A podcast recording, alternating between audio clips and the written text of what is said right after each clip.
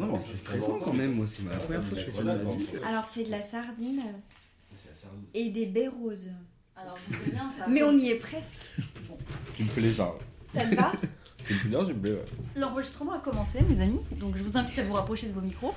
Eh ben, écoutez, euh, bienvenue chez moi. Euh, première soirée podcast Péro. J'ai appelé ça comme ça parce que je savais pas comment l'appeler.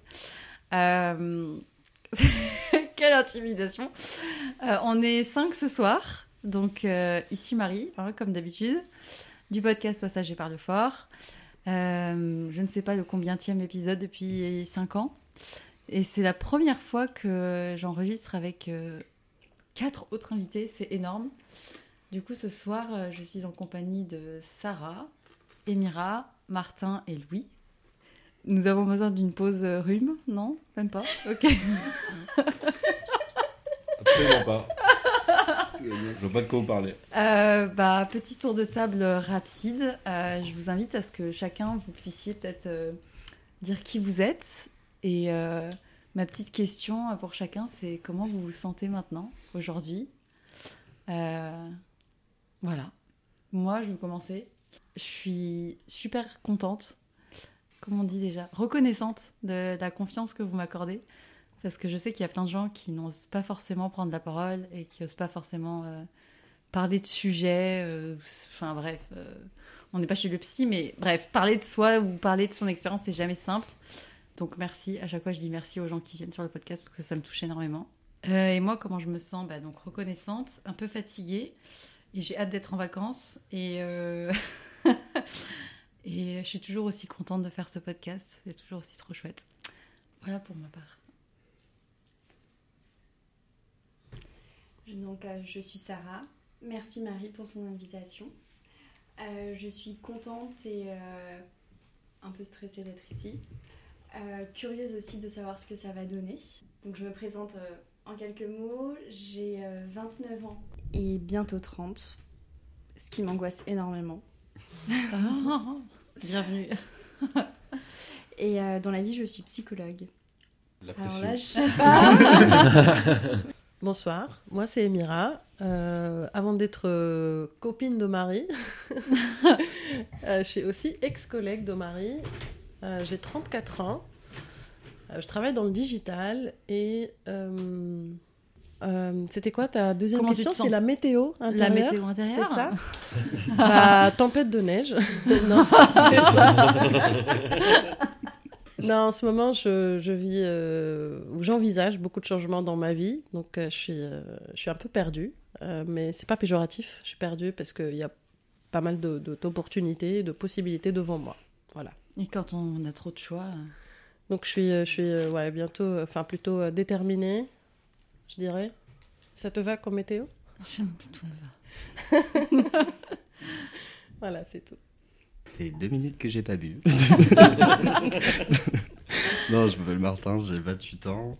Et euh, je travaille dans la production audiovisuelle et je, fais aussi, je suis aussi euh, vidéaste. Et très fan de musique euh, électro aussi. Euh, comment je me sens à l'intérieur en ce moment? Bah écoute, je, suis, euh, je suis un petit peu la ligne pour l'instant. euh, tout va bien. J'ai un peu fatigué, mais plutôt, plutôt, plutôt bien en ce moment. Eh bien, bonjour, bonsoir. Moi, c'est Louis, j'ai 25 ans. Je suis en reconversion dans la cybersécurité actuellement.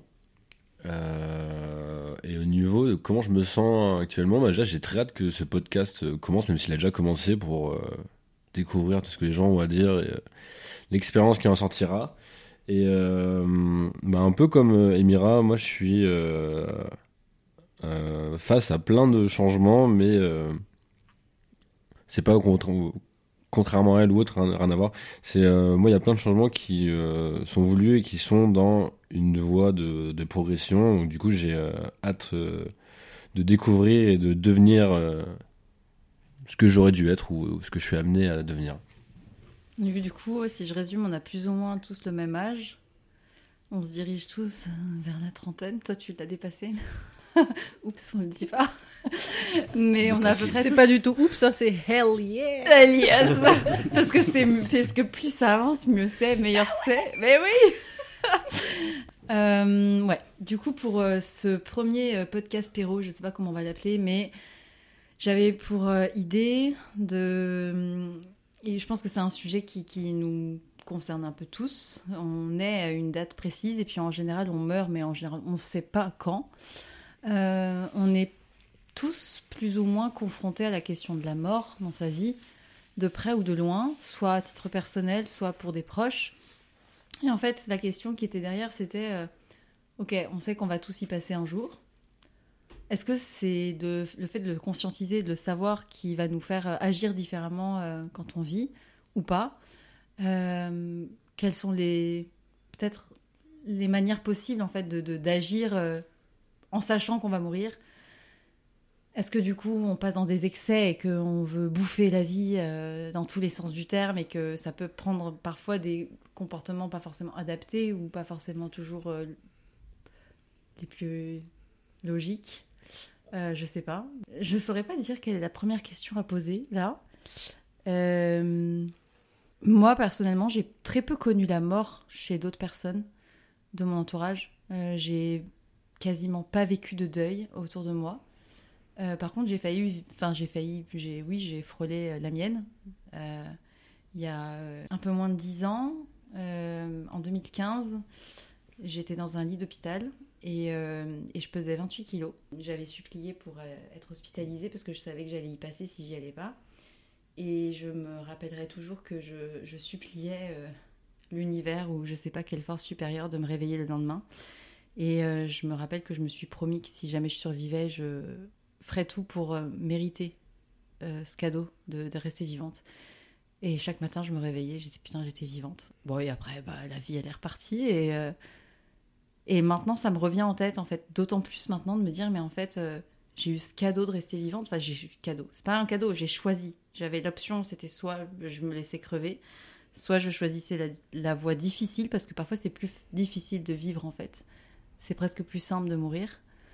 Euh, j'ai vraiment envie de m'offrir une vie euh, pleine de vraies choses qui comptent.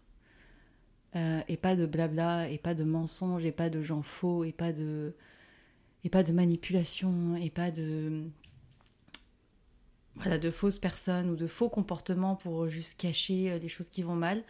Et, euh, et dans notre société aujourd'hui, je, je pense qu'il y a beaucoup de gens qui n'ont pas ce rapport-là à la vie ou à la mort et qui du coup, euh, c'est pas une critique, mais métro, boulot, dodo, euh, et, et qui vont peut-être pas chercher plus loin.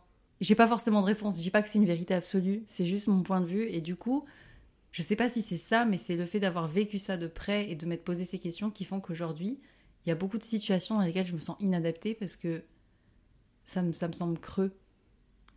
Et c'est horrible de dire ça, parce qu'on pourrait croire que c'est un jugement, alors que pas du tout. Mais, mais du coup, ça fait un filtre énorme, ça fait un tri énorme dans ce que tu mets dans ta vie et dans les gens que tu mets dans ta vie, parce que il n'y a plus les mêmes considérations, en fait, à partir de ça. Voilà, c'était... Entrer dans le sujet en délicatesse Donc, euh, je sais pas si vous avez quelque chose à, à dire par rapport à ça. Peut-être que quelqu'un veut prendre la parole sur son rapport à la mort ou ce qu'il a vécu, lui, par rapport à la mort. Moi, je propose peut-être qu'on commence par euh, une question sur euh, à quel âge on commence. À se rendre compte? Ouais, à quel âge on se rend compte que ça existe un tel truc dans la vie, qu'il y a. qu'il y a une fin? Ou que, en fait, c'est pas une- c'est peut-être pas une fin C'est ça. Il y en a beaucoup qui disent que c'est pas une fin. Enfin, Je pense pas que ça soit une fin. Ouais. c'est une étape, on dit. mais bon. Et pour répondre à cette question, pour ma part, euh, moi j'étais affrontée à ce concept-là quand j'avais 5 ans. Euh, J'avais un proche qui était décédé, etc. Donc c'était la première fois où on me dit euh, X est mort. C'était la première Ouais. fois aussi que je vois euh, la réaction des gens à ça. Donc j'ai compris ce que c'est la mort via la réaction de, des gens autour de moi. Je leur voyais très tristes, euh, etc. C'était bouleversant, etc. Ça a déclenché une émotion très négative en moi. C'est pas la mort qui a déclenché une émotion négative, c'est plutôt euh, de voir ma maman euh, pleurer, de voir euh, souvent ma famille triste. Donc c'était tout de suite lié à un truc très négatif. Donc je me suis dit, oh là là, c'est quoi ce monstre qui s'appelle la mort? Ah. Ça peut, euh, voilà, en un instant, euh, rassembler toute la grande famille chez nous et, et créer des, des moments de solidarité, euh, mais dans la tristesse absolue. Je pense que c'était ça le début de La conscientisation. voilà la conscientisation. Après, euh, bien sûr, c'est arrivé la, la peur de la mort, puisque c'était négatif à ce que j'ai vu. Ça veut dire que j'avais jamais une conversation avec un adulte qui m'explique c'est quoi la mort. Je l'ai Ouais. découvert directement en voyant un exemple. Et t'as pas eu, pas eu l'occasion d'en discuter après, genre, d'une manière positive de... Parce que aussi, il y a souvent ce truc quand on est enfant et qu'il y a un proche qui meurt, je sais pas, un grand-parent, etc. Ce truc de, euh, bah, il était vieux, euh, c'était l'heure, euh, il va aller au paradis, ou... Enfin, ça C'est dépend ça. de la religion, tu vois. Ouais, ouais.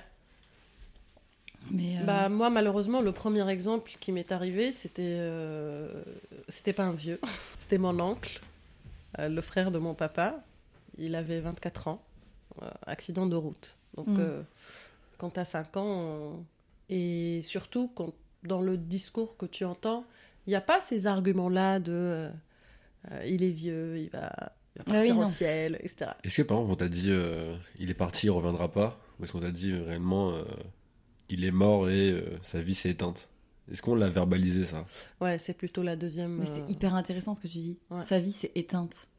Est-ce que ça veut dire que ta vie, tout ce que tu as vécu s'éteint? C'est genre, c'est comme genre, boum, pouf, ça, c'est fini, c'est effacé Parce que tu passes dans une autre galaxie, parce que tu disparais, parce que tu deviens de la poussière, parce que...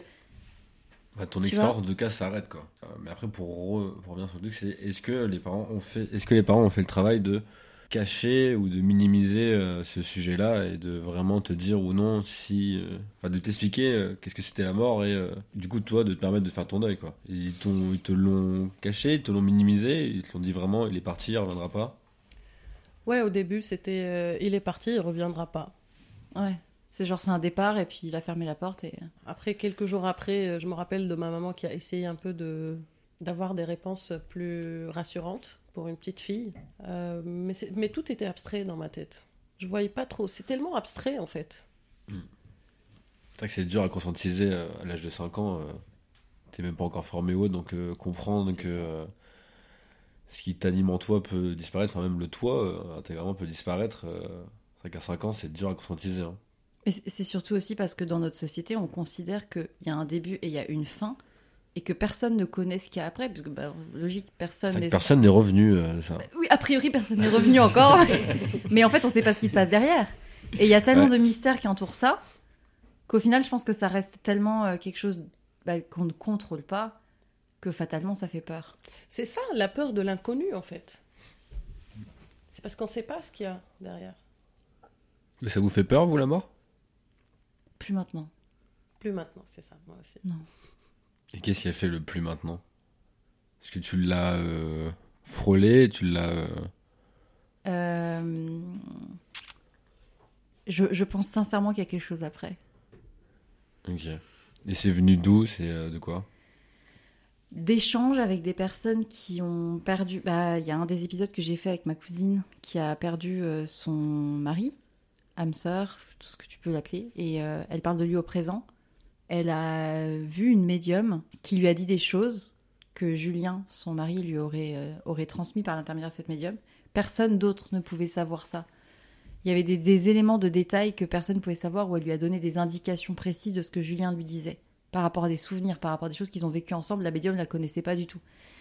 Et aussi, il y a eu tellement de livres sur les expériences de mort imminente où tu as des gens qui sont revenus, effectivement, mais qui ont eu un pas juste dans l'entrée de la mort, entre guillemets, et qui ont clairement vu l'après en mode. euh, chacun a vu peut-être des proches, etc., qui sont déjà partis, et je pense que clairement, la vie après est beaucoup plus douce.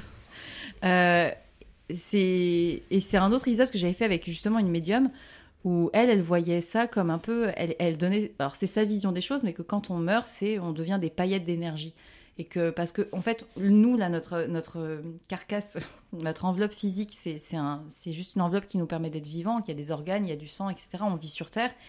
Mais où, en fait, où après, quand tu prends conscience qu'il y a aussi une question d'énergie, quand tu, quand tu fais un peu des, des recherches sur les notions d'énergie, etc., on est juste des atomes d'énergie. Pourquoi est-ce que, une fois qu'on meurt, cette énergie qui est à l'intérieur, qui est notre âme, qui est notre émo- nos émotions, nos, nos sentiments, etc. Pourquoi est-ce que ça, ça s'arrêterait? Parce que c'est des énergies. Donc à partir de là, tout est possible, tu vois. Vu qu'on n'a plus l'enveloppe physique, tu peux te très bien te dire, en fait, bah peut-être qu'on devient autre chose après et qu'on voit plein de choses, peut-être pas. Mais du coup, j'en ai pas peur parce que. Alors, j'en ai pas peur, mais j'ai quand même l'intention d'en profiter au maximum pendant que je suis sur Terre. Hein je sais pas. Mais c'est plus quelque chose qui me qui me fait peur parce que la seule chose qui me fait peur, c'est de pas faire les bons choix pour en profiter au mieux. Donc c'est plus ça, tu vois. Il y a quand même une notion de profiter. Quoi. Profite, profiter. Ah, c'est encore un terme à définir, mais profiter. On le redéfinira peut-être euh, plus tard. Ça, tu prends la place de l'intervieweur là Je sais Je pas. suis intimidée. euh, En fait, en vrai, j'ai jamais été interviewée. On inverse les rôles, pourquoi pas. Bah, c'est Ouais, le je- concept de la table ronde. J'avoue. Toi, du coup, quand est-ce que tu as commencé à te rendre compte de ce concept? Euh, moi, la première chose marquante euh, où j'en ai pris conscience, c'est quand j'avais 20 ans. Quand j'avais 20 ans, j'ai perdu, euh, j'ai perdu mon père, qui, euh, qui a eu un cancer fulgurant à partir du moment où il a appris qu'il était malade, on a appris qu'il était malade. Et euh, le moment où il est parti, il s'est passé 4 mois, donc ça, ça a été assez euh, violent sur le moment. Et il y a eu une deuxième fois où euh, après quand j'avais 23 ans, j'avais ma meilleure amie qui était dépressive. De fil en aiguille, enfin ça faisait 8 ans qu'on se connaissait, moi j'étais assez présent et je suis quelqu'un d'assez introverti, elle était aussi introvertie. On se livrait beaucoup, donc euh, quand elle allait pas bien, c'est à moi qu'elle se confiait. Et petit à petit, euh, ça a fait que finalement on a décidé de se mettre en couple. Depuis longtemps, il y avait des sentiments qui étaient plus que de l'amitié. Mais euh, ça n'a pas suffi et c'est quelqu'un qui s'est suicidé à 23 ans du coup. Et euh, donc ça a été la deuxième fois où je l'ai vraiment vécu en, de face. Maintenant, sur le rapport à la vie aujourd'hui, je pense qu'aujourd'hui, enfin voilà, c'est hyper badant le type. Attends, Mais ça va, ça va. rapproche, rapproche, rapproche. Ok. Mais euh, non, aujourd'hui ça va. Je pense que c'est c'est c'est c'est assez derrière moi et ça m'a donné beaucoup de clés. Je pense surtout comme euh, tu disais Marie euh, sur l'appréhension de la vie après et l'envie de croquer la vie à pleines dents. Je pense que l'important en fait c'est ça, c'est c'est de vivre sa vie d'une manière à à ne rien regretter. Moi, je sais qu'il y a plein de changements qui sont passés à partir de ce moment-là. Enfin, ça a pris un petit peu de temps évidemment, mais où j'ai été de plus en plus honnête avec moi-même et à me dire qu'au final, qu'est-ce que tu as à perdre, tu vois? Et au final, je dirais pas que c'est une chance d'avoir vécu ça aussi jeune, mais euh, ça a déclenché énormément de choses positives dans ma vie. Ça a fait que je suis parti euh, à l'autre bout du monde, ça a fait que j'ai fait des rencontres ex- exceptionnelles, que j'ai fait un tri euh, énorme dans ma vie, que j'ai accepté des nouvelles personnes dans ma vie euh, qui m'apportent énormément aujourd'hui et peut-être d'autres personnes, je me rendais pas compte, m'apportaient pas autant alors que je les connais depuis beaucoup plus longtemps. Enfin voilà, c'est tout ça pour dire ça a été un élément déclencheur forcément qui qui est assez destructeur sur le moment, mais sur le long terme ça ça renforce. Et la prise de recul de ces de ce genre d'événements ça je pense qu'il n'y a pas d'autre chose qui qui vous fait aimer la vie au final plus que autre chose. Est-ce que tu te sens en décalage par aujourd'hui? rapport, par rapport à d'autres personnes? Aujourd'hui euh, en décalage dans le sens où forcément que j'appréhende les choses d'une autre manière, la façon de vivre elle est différente. Mais euh, non, heureusement non, Euh, il y a plein de gens avec qui aussi je, je, je ressens aucun décalage et pas forcément qui ont vécu euh, la même chose et j'ai pas besoin d'avoir euh, Hmm. des gens qui ont vécu exactement la même chose euh, pour me sentir compris. Là où à l'époque j'étais vraiment dans une recherche et j'avais vraiment cette impression d'être euh, en décalage avec tout le monde. Mais non, aujourd'hui, je ressens pas de décalage euh, particulier, euh, mais parce qu'il y a une reconstruction, parce que j'ai eu l'occasion d'être entouré par des personnes qui ont été merveilleuses avec moi et qui m'ont fait comprendre euh, un peu ce que c'était que le sens euh, de la vie euh, d'après. T'avais été aidé à ce moment-là? Tu veux dire d'une manière médicale? Peu importe, est-ce que t'as. C'est quoi qui t'a aidé ou en tout cas comment t'as traversé ça? Euh, ce qui m'a beaucoup aidé, c'est le voyage, de partir très loin et enfin, je, je, je conseille pas à tout le monde qu'il faut se barrer absolument le plus loin possible pour essayer de, parce que ça peut rester une fuite en avant. Mais euh, juste de, de rencontrer d'autres cultures, d'autres manières de vivre. Ça fait prendre du recul sur sa propre vie et tu te rends compte aussi qu'il y a des gens qui vivent des choses qui sont tout aussi difficiles et je pense qu'il n'y a pas d'échelle en fait dans le malheur au final. Et je sais pas quand tu vois des gens qui vivent, même aujourd'hui, quand on voit là le- aujourd'hui les conflits qu'il y a actuellement, euh, il y a des gens qui meurent tous les jours, il y a des gens qui sont confrontés à la mort de leurs proches tous les jours. Moi, ma propre histoire, c'est ça m'appartient, mais c'est une histoire triste parmi tant d'autres. Au final, tu te rends compte qu'il y a beaucoup de gens qui ont vécu par des chemins complètement différents, des choses qu'on peut juger tristes. Maintenant, quand tu, quand tu sépares le jugement de ce qui est bien et ce qui n'est pas bien pour toi, ça reste des expériences et dans toute expérience, il y a des choses à prendre, il y a des choses à apprendre. Plus tu t'attardes sur ça, sur les leçons que ça te donne, les expériences que tu vis, ça. tu te renforces en fait en Mm. tant que personne, en tant qu'être, et tu es encore plus armé pour euh, vivre ta vie justement. Ça me fait penser à un des précédents épisodes euh, que j'ai enregistré avec Corinne. Et elle avait dit cette phrase On est tous responsables de ce qui nous arrive sur Terre. Et c'est hyper, hyper dur à entendre à des moments parce que elle disait Les personnes que tu rencontres, les situations que tu vis, on est tous responsables. On l'a choisi. Moi, j'étais Hum, T'es gentil, mais va dire ça à des gens qui se font euh, tirer dessus ou qui se font qui ont un accident de voiture alors qu'un mec en face était bourré. Co- comment tu peux recevoir ça? Et c'est vraiment, j'ai eu cette conversation il y a genre euh, même pas une semaine avec un mec qui vit au bout de, à l'autre bout du monde. C'est encore une rencontre chelou, mais il vit à l'autre bout du monde euh, en Thaïlande et il me disait je peux pas dire ça à tout le monde. Mais je considère qu'il y a des choses qui se passent sur Terre ou individuellement qui sont désastreuses mais parfois, si on recule, il y a des fois, il y a des explications qui, on peut pas l'expliquer, c'est au-dessus, et ça arrive, mais il y a toujours des choses où après, quand ça t'est arrivé, à titre personnel ou à titre général, où ça amène à quelque chose qu'on peut apprendre.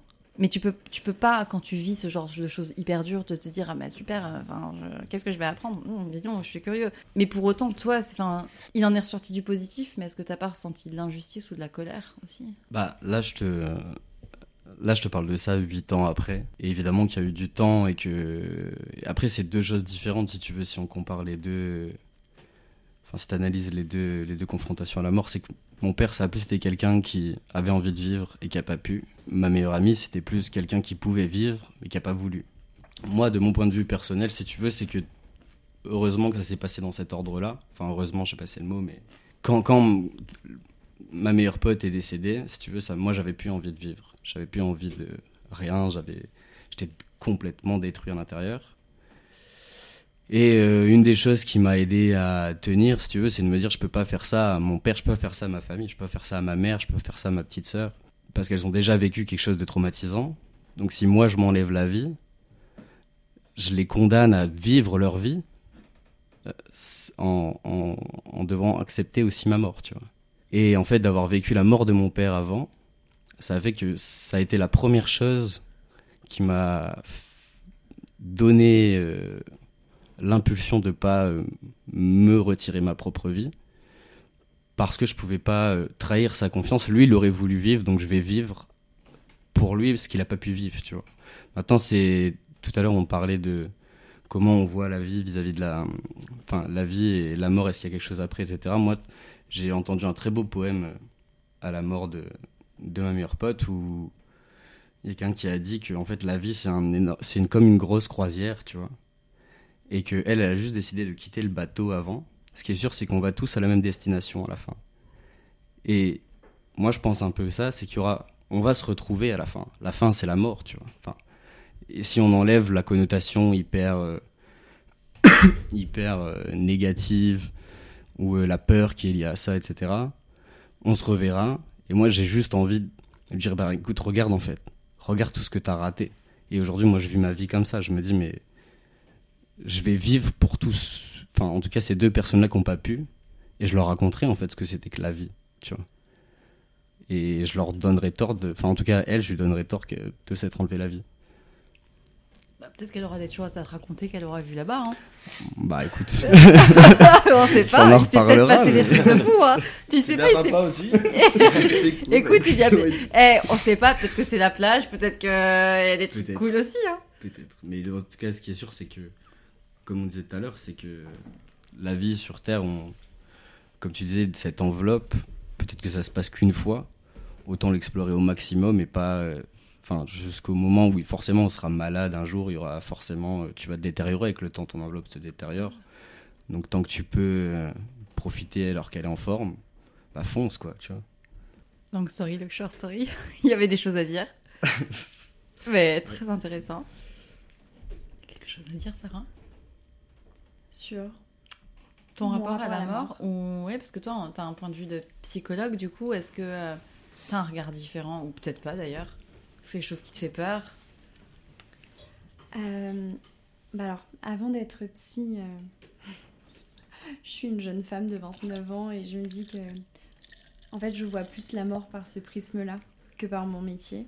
Ouais. Euh, en vous écoutant, évidemment, ça, bon, ça fait écho, ça m'amène à, essayer de construire une réponse avant de prendre la parole là, tout de suite à ce micro. Bon, c'est quelque chose que je m'étais déjà dit, hein, dont, j'ai conscience, mais euh, l'angoisse de mort, c'est comme si elle avait... euh, Oui, je parle d'angoisse de mort parce que c'est vraiment ça, je suis très angoissée par la mort, et depuis très jeune, donc c'est comme si ça avait un petit peu euh, guidé jusque-là ma vie, mon existence en tout cas, mais pas me concernant. Je... Ça t'inquiète pour les autres? Ah oui. Mais d'une manière euh, qui m'empêche presque de vivre. C'est la mort de qui qui te, qui qui te stresse? De mes très proches. Ouais. Euh, J'entends par là euh, mes parents et mon frère avant tout. Et je sais pas à quel âge ça a commencé. Euh, tout à l'heure, Emira, tu demandais à quel âge. Et alors 5 ans, c'est très jeune. hein. Parce qu'en général, c'est entre 5 et 10 ans qu'un enfant, dans son développement psycho-affectif, euh, Prends conscience. prend conscience peu à peu au fil des années euh, de ce que c'est que la mort et de son caractère irréversible. Le, somme- le- le sommeil et la mort sont deux choses différentes. Mm. Et à 10 ans, en général, l'enfant euh, peut dire euh, Ah oui, la mort, c'est irréversible. Mm. Mon proche, mon copain, mon ami, Mon chat. mon chat, mon poisson ne reviendra, ne reviendront pas. Et euh, alors moi, je, serais euh, incapable de dater ma première prise de conscience, mon premier contact avec la mort. J'ai très peu de souvenirs aussi de mon enfance. Par contre, euh, je sais que j'ai très tôt eu extrêmement peur de perdre ma mère avant tout. Puis mes parents et mes proches. Donc ça a commencé comme ça. Et puis ça continue encore aujourd'hui. C'est-à-dire qu'aujourd'hui, bah voilà, euh, je suis, une adulte, il paraît, enfin sur le papier, je suis une adulte en tout cas. En tout cas, il paraît que je suis une adulte et il faut faire avec. Et aujourd'hui, c'est un peu mon métier, ce rapport à la vie et à la mort, parce que je travaille dans un service hospitalier euh, auprès de personnes euh, qui sont très très malades, dont le corps ne, ne les fait plus vivre. Donc il y a une défaillance des organes qui fait que bah, les gens ne se suffisent plus à eux-mêmes. Et eux, ils le vivent comment ça? Eh bien, il y en a qui sont pris également dans de grandes angoisses de mort euh, et d'autres qui euh, banalisent ou arrivent à rationaliser ou n'y pensent pas. Mais ce qui est intéressant, c'est que tu parles de l'angoisse de la mort de tes proches. À quoi ça fait écho du coup? Est-ce que ce serait euh, je vais me retrouver toute seule Ou est-ce que ça serait juste c'est d'être triste pour eux Comme si j'avais pas survivre à ça. Ouais. Peut-être que j'ai quelque chose de très mélancolique, euh, mais euh, Non, c'est hyper intéressant. je, je me dis, bah, le jour où certains de mes proches mourront, je ne serai pas en mesure De de, me faire vivre et de survivre. C'est trop. Je, je rebondis juste sur ça parce qu'il y a encore, euh, je pense, un an, la, la seule évocation de dire je vais pouvoir perdre mon père, genre, je voulais même pas y penser parce que c'était genre l'effondrement mental. C'était je ne. Qu'est-ce que je vais faire sans lui en fait? Parce qu'on a une relation tellement proche et tellement fusionnelle qu'en fait, s'il part, mais je vais faire quoi? Enfin, Genre. euh, je vais, je vais appeler qui quand j'aurai une question existentielle euh, sur ma vie euh, ou pour avoir une déconnade au téléphone et pour déconner à qui je peux tout dire? Et alors je sais pas ce qui s'est passé, mais depuis, je, bah, j'ai pas envie qu'il meure bien sûr, mais j'ai conscientisé le fait que ça s'approchait. Mais ça me fait plus peur. Euh, déjà, on a eu une discussion assez su- super joyeuse la discussion. Mais il m'a dit T'inquiète, Marie, je te ferai des signes. je viendrai te voir, je t'enverrai des trucs. je te ferai des clignotants. euh, tu me tu m'enverras des trucs. Et je pense que c'est d'avoir pris conscience aussi que alors c'est pas pris conscience, mais d'avoir intégré ou d'être persuadé qu'en fait c'est juste, comme tu disais, la croisière.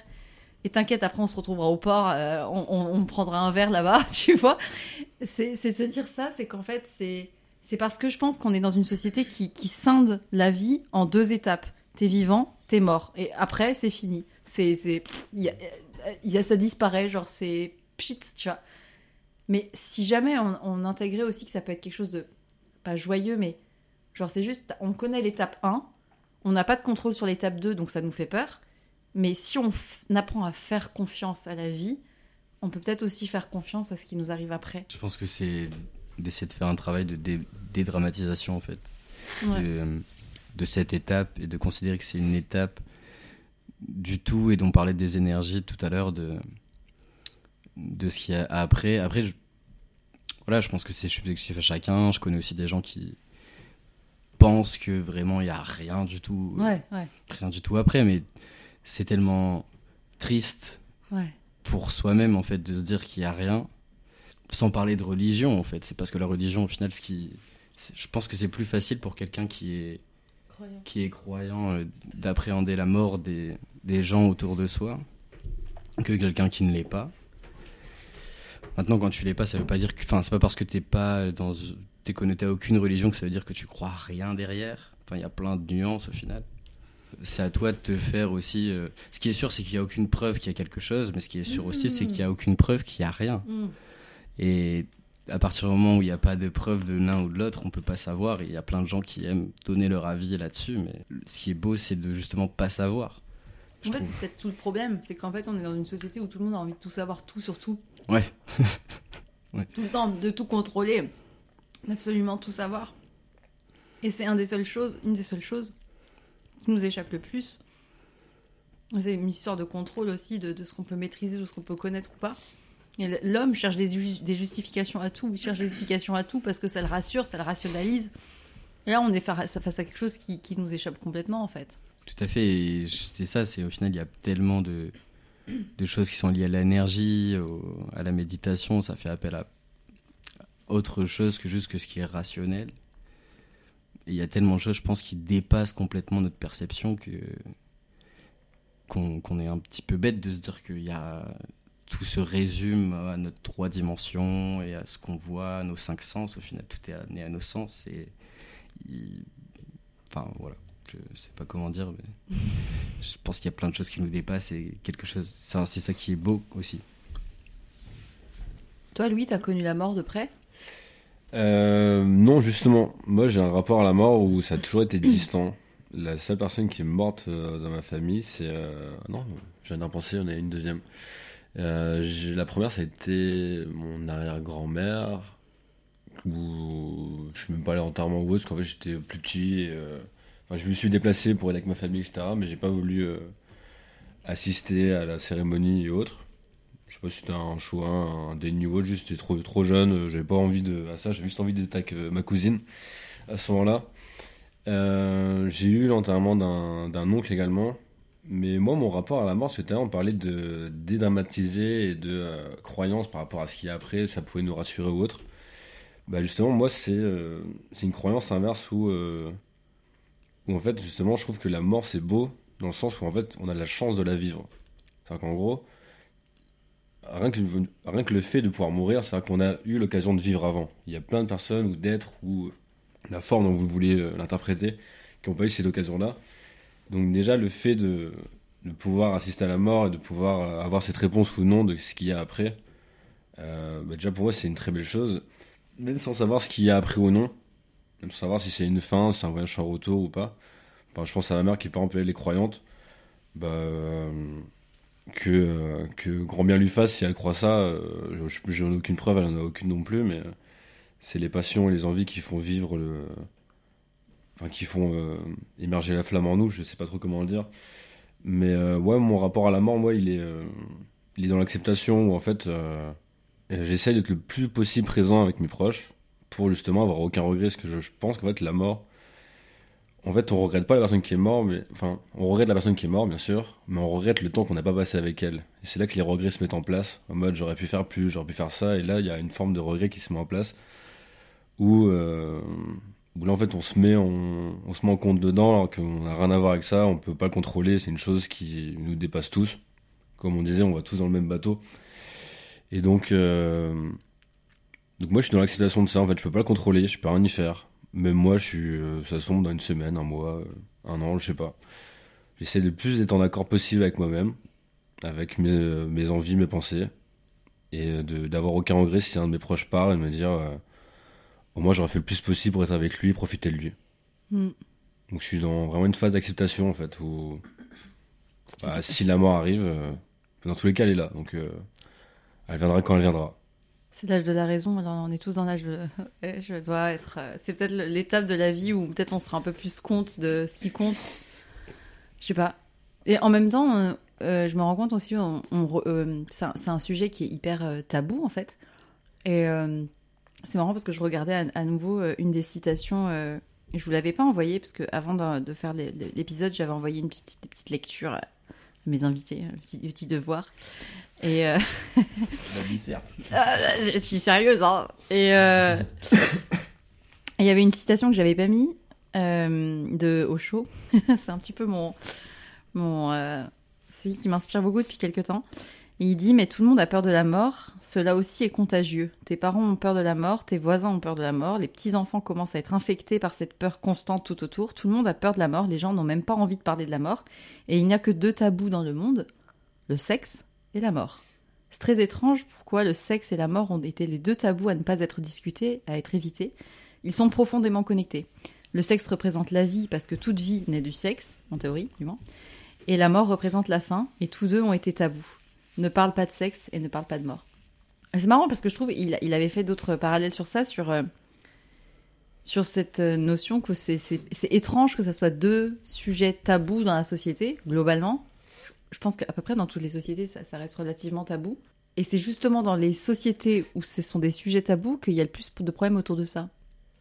Enfin, de problèmes. De, de- de- on, on met, le- on met le, le cache-pot euh, sur ces sujets. On n'en parle pas trop.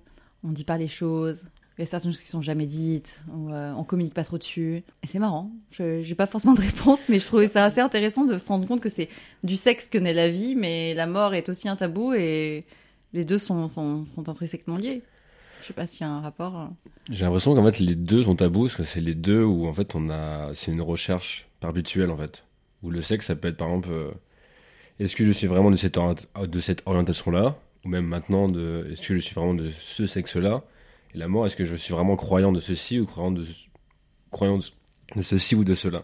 J'ai l'impression que c'est deux sujets où en gros on n'a jamais de réponse où c'est toujours une quête perpétuelle et du coup en gros ça devient tabou parce qu'en fait on définit réellement la personne dans laquelle elle est la Mhm. politique je trouve ça peut être malléable L'environnement, ça peut être malléable. Plein de choses peuvent être malléables, mais genre le sexe ou la mort, c'est des personnes qui définissent en- intrinsèquement une personne. Dans ce qu'elle va penser, dans ce qu'elle va définir, dans ce qu'elle va représenter. Là, tu parles du sexe en termes de genre euh, anatomie, Non, non, tout en premier lieu de euh, d'orientation sexuelle. orientation, ok. Parce que le, enfin, d'orientation sexuelle, et, ah, toi tu Moi, parlais je du pensais sexe, de l'acte sexuel. Ouais, je passe parce que c'est de l'acte sexuel que naît la vie. Bah, ouais, parce que du coup, ça, ça rejoint, je comprends, Ouais. ça rejoint le truc de, bah, l'acte, du coup, si tu fais telle chose ou telle chose, tu seras peut-être pas en accord avec toi-même ou dans le même alignement. Mm. Du coup, c'est une recherche aussi de est-ce que je fais tout le temps ça parce que c'est ce qu'on m'a inculqué, c'est ce que reprend la société, etc. etc. Du coup, tu es toujours Mm. dans ce sujet tabou, en gros, ça te met euh, toujours face à ce qu'il y a de plus profond en toi, en fait. Oui, parce que en, en plus, ça, ça c'est vrai, et ça fait écho à un des podcasts qu'on a enregistré euh, dimanche. C'est que le, le sexe, quoi qu'on en dise, même si dans la société actuelle c'est c'est perçu ou c'est vendu comme quelque chose étant juste une friction entre deux corps, basique, physiologique. En réalité, à partir du moment où tu partages du sexe avec quelqu'un, il se passe beaucoup plus de choses que juste du sexe et une friction, en fait. Et là, dans la mort, en fait, t'as aussi énormément de choses qui sont de l'ordre de l'inconscient, de l'ordre des énergies, etc. Chose qui est banalisée aussi dans le sexe, en mode juste deux corps, c'est anatomique, c'est euh, quelque chose qui rentre à la. alors qu'en fait, non mais, alors qu'en fait, c'est beaucoup plus que ça. En fait, tu partages plus que tu. Sauf que on a tendance à le banaliser et tout ce qui est de l'ordre de les émotions, les énergies, machin, c'est quelque chose de on contrôle pas trop, on maîtrise pas trop, donc on n'en parle pas trop. euh. Je sais pas s'il y a un lien. Ça a dévié, disons, cet épisode qui doit. non, mais. Mais euh, je sais Moi, pas. je pense que ne, ne pas en parler, ça crée plus de peur chez les gens. Ouais. Parce que quand on en parle, on va éduquer, on va s'éduquer, on va se renseigner, on va préparer, euh, nous préparer et préparer les gens autour de nous à l'acceptation quand ça arrive, euh, par rapport à la mort par exemple, à, à, toutes les dimensions où se place ce phénomène, que ce soit la mort ou le sexe. Mm. De mon expérience personnelle, je pense que si la mort était un sujet dans mon éducation avant de le voir euh, dans la vraie vie. Euh, si ça avait été évoqué, quoi. Si ça avait été évoqué, je pense que j'aurais été un peu plus préparée à ça. Est-ce que tu penses pas que ça soulève du coup une autre, une autre question C'est que pour qu'on puisse éduquer quelqu'un, ça veut dire que il faudrait que tout le monde soit aligné sur euh, une même conception de la mort pour tirer la même leçon et donc en fait t'expliquer comme un livre ouvert, tu vois, avec une comment dire, un petit perdu complètement le mot, mais euh, un, manuel, tu mm. vois, euh, qui t'explique que, bah, écoute, la mort, ça arrive, il va se passer ça. Enfin, du coup, c'est vraiment une question ouverte, mais peut-être que ce qu'on pourrait éduquer les gens, c'est les étapes que tu vas vivre, parce qu'il y a quand même, enfin, je pense que toi, du coup, Sarah, tu dois peut-être plus au courant que nous, mais qu'il y a toutes des étapes quand tu vis un deuil, il y a plein d'étapes, mais qui sont assez euh, répétitives chez tout le monde une fois que tu as conscience de ces étapes-là, ce que ça donne, c'est que l'espoir, ce que ça va passer. Je pense que le plus important quand tu te sens justement, bah, pour euh, reprendre aussi ce que tu disais tout à l'heure, que tu es, dans quelque chose qui est assez euh, dans la peur de perdre tes proches, c'est que ce qui, est, ce, qui, ce, qui, ce qui fait très très peur aussi, c'est de se dire que tu ne pourras jamais t'en relever. Moi, je te garantis que si, dans tous les cas, parce que le, le corps humain est quand même extrêmement résilient. La vie est plus forte que la mort. Tout à fait. Tout à fait, mais ça c'est la prise de recul et je pense qu'il y a beaucoup de gens aussi qui restent bloqués, qui n'arrivent pas à mm. prendre ce recul, mais c'est en effet pour rejoindre ce que dit euh, Emira, c'est que si on te préparait à toutes les étapes que tu vas vivre, le choc au début, après tu t'en veux, enfin. C'est comme une rupture un peu. Quand tu sais quand tu, mm. il y a des étapes aussi, genre d'acceptation, de deuil, de machin, de. C'est un deuil aussi à faire. Hein. c'est un deuil aussi, la rupture euh, émotionnelle. Mais euh, oui, pour te répondre, oui, il y a cette partie-là de voilà la démarche. Quand ça arrive, il y a ça, il y a ça, il y a ça. Mais moi, j'avais ça n'a pas été évoqué pour moi, même la définition. Ce que c'est, je c'est comme si je savais pas ce que, que ça arrive, ça allait arriver à un moment. Ouais. ouais. Ouais, et à l'âge de 5 ans, euh, je pense justement que c'était trop tôt. Euh, donc j'ai jamais pensé à ça, j'ai jamais vu d'exemple, on m'a jamais dit euh, écoute, euh, puisque tu es né, tu vas aussi mourir. c'est le, contrat. C'est la suite logique, c'est le voilà. C'est assigné au départ. C'est marrant. En fait, moi j'ai dit que j'avais pas vécu la mort d'autres de proches, mais la première fois que j'ai vécu la mort, c'était mon arrière-grand-mère quand j'avais 5 ans. Et je me rappelle que bah, ma mère était très très proche de mon arrière-grand-mère parce qu'elle avait été élevée par sa grand-mère du coup. Et quand elle est morte, on a été euh, conviés euh, à la cérémonie machin. Et en fait, euh, ma maman m'avait demandé est-ce que tu veux voir le corps de, ta, de ton arrière-grand-mère? Et moi j'avais dit ouais ouais ouais, je veux voir, je ouais. Et en fait, je me rappelle qu'elle était dans une pièce allongée sur la, table et, et, ça m'avais fait peur en fait. Mais elle est froide, elle est blanche, elle est immobile et en fait, je m'étais sentie dans un malaise pas possible, mais parce qu'il y avait toute cette ambiance autour.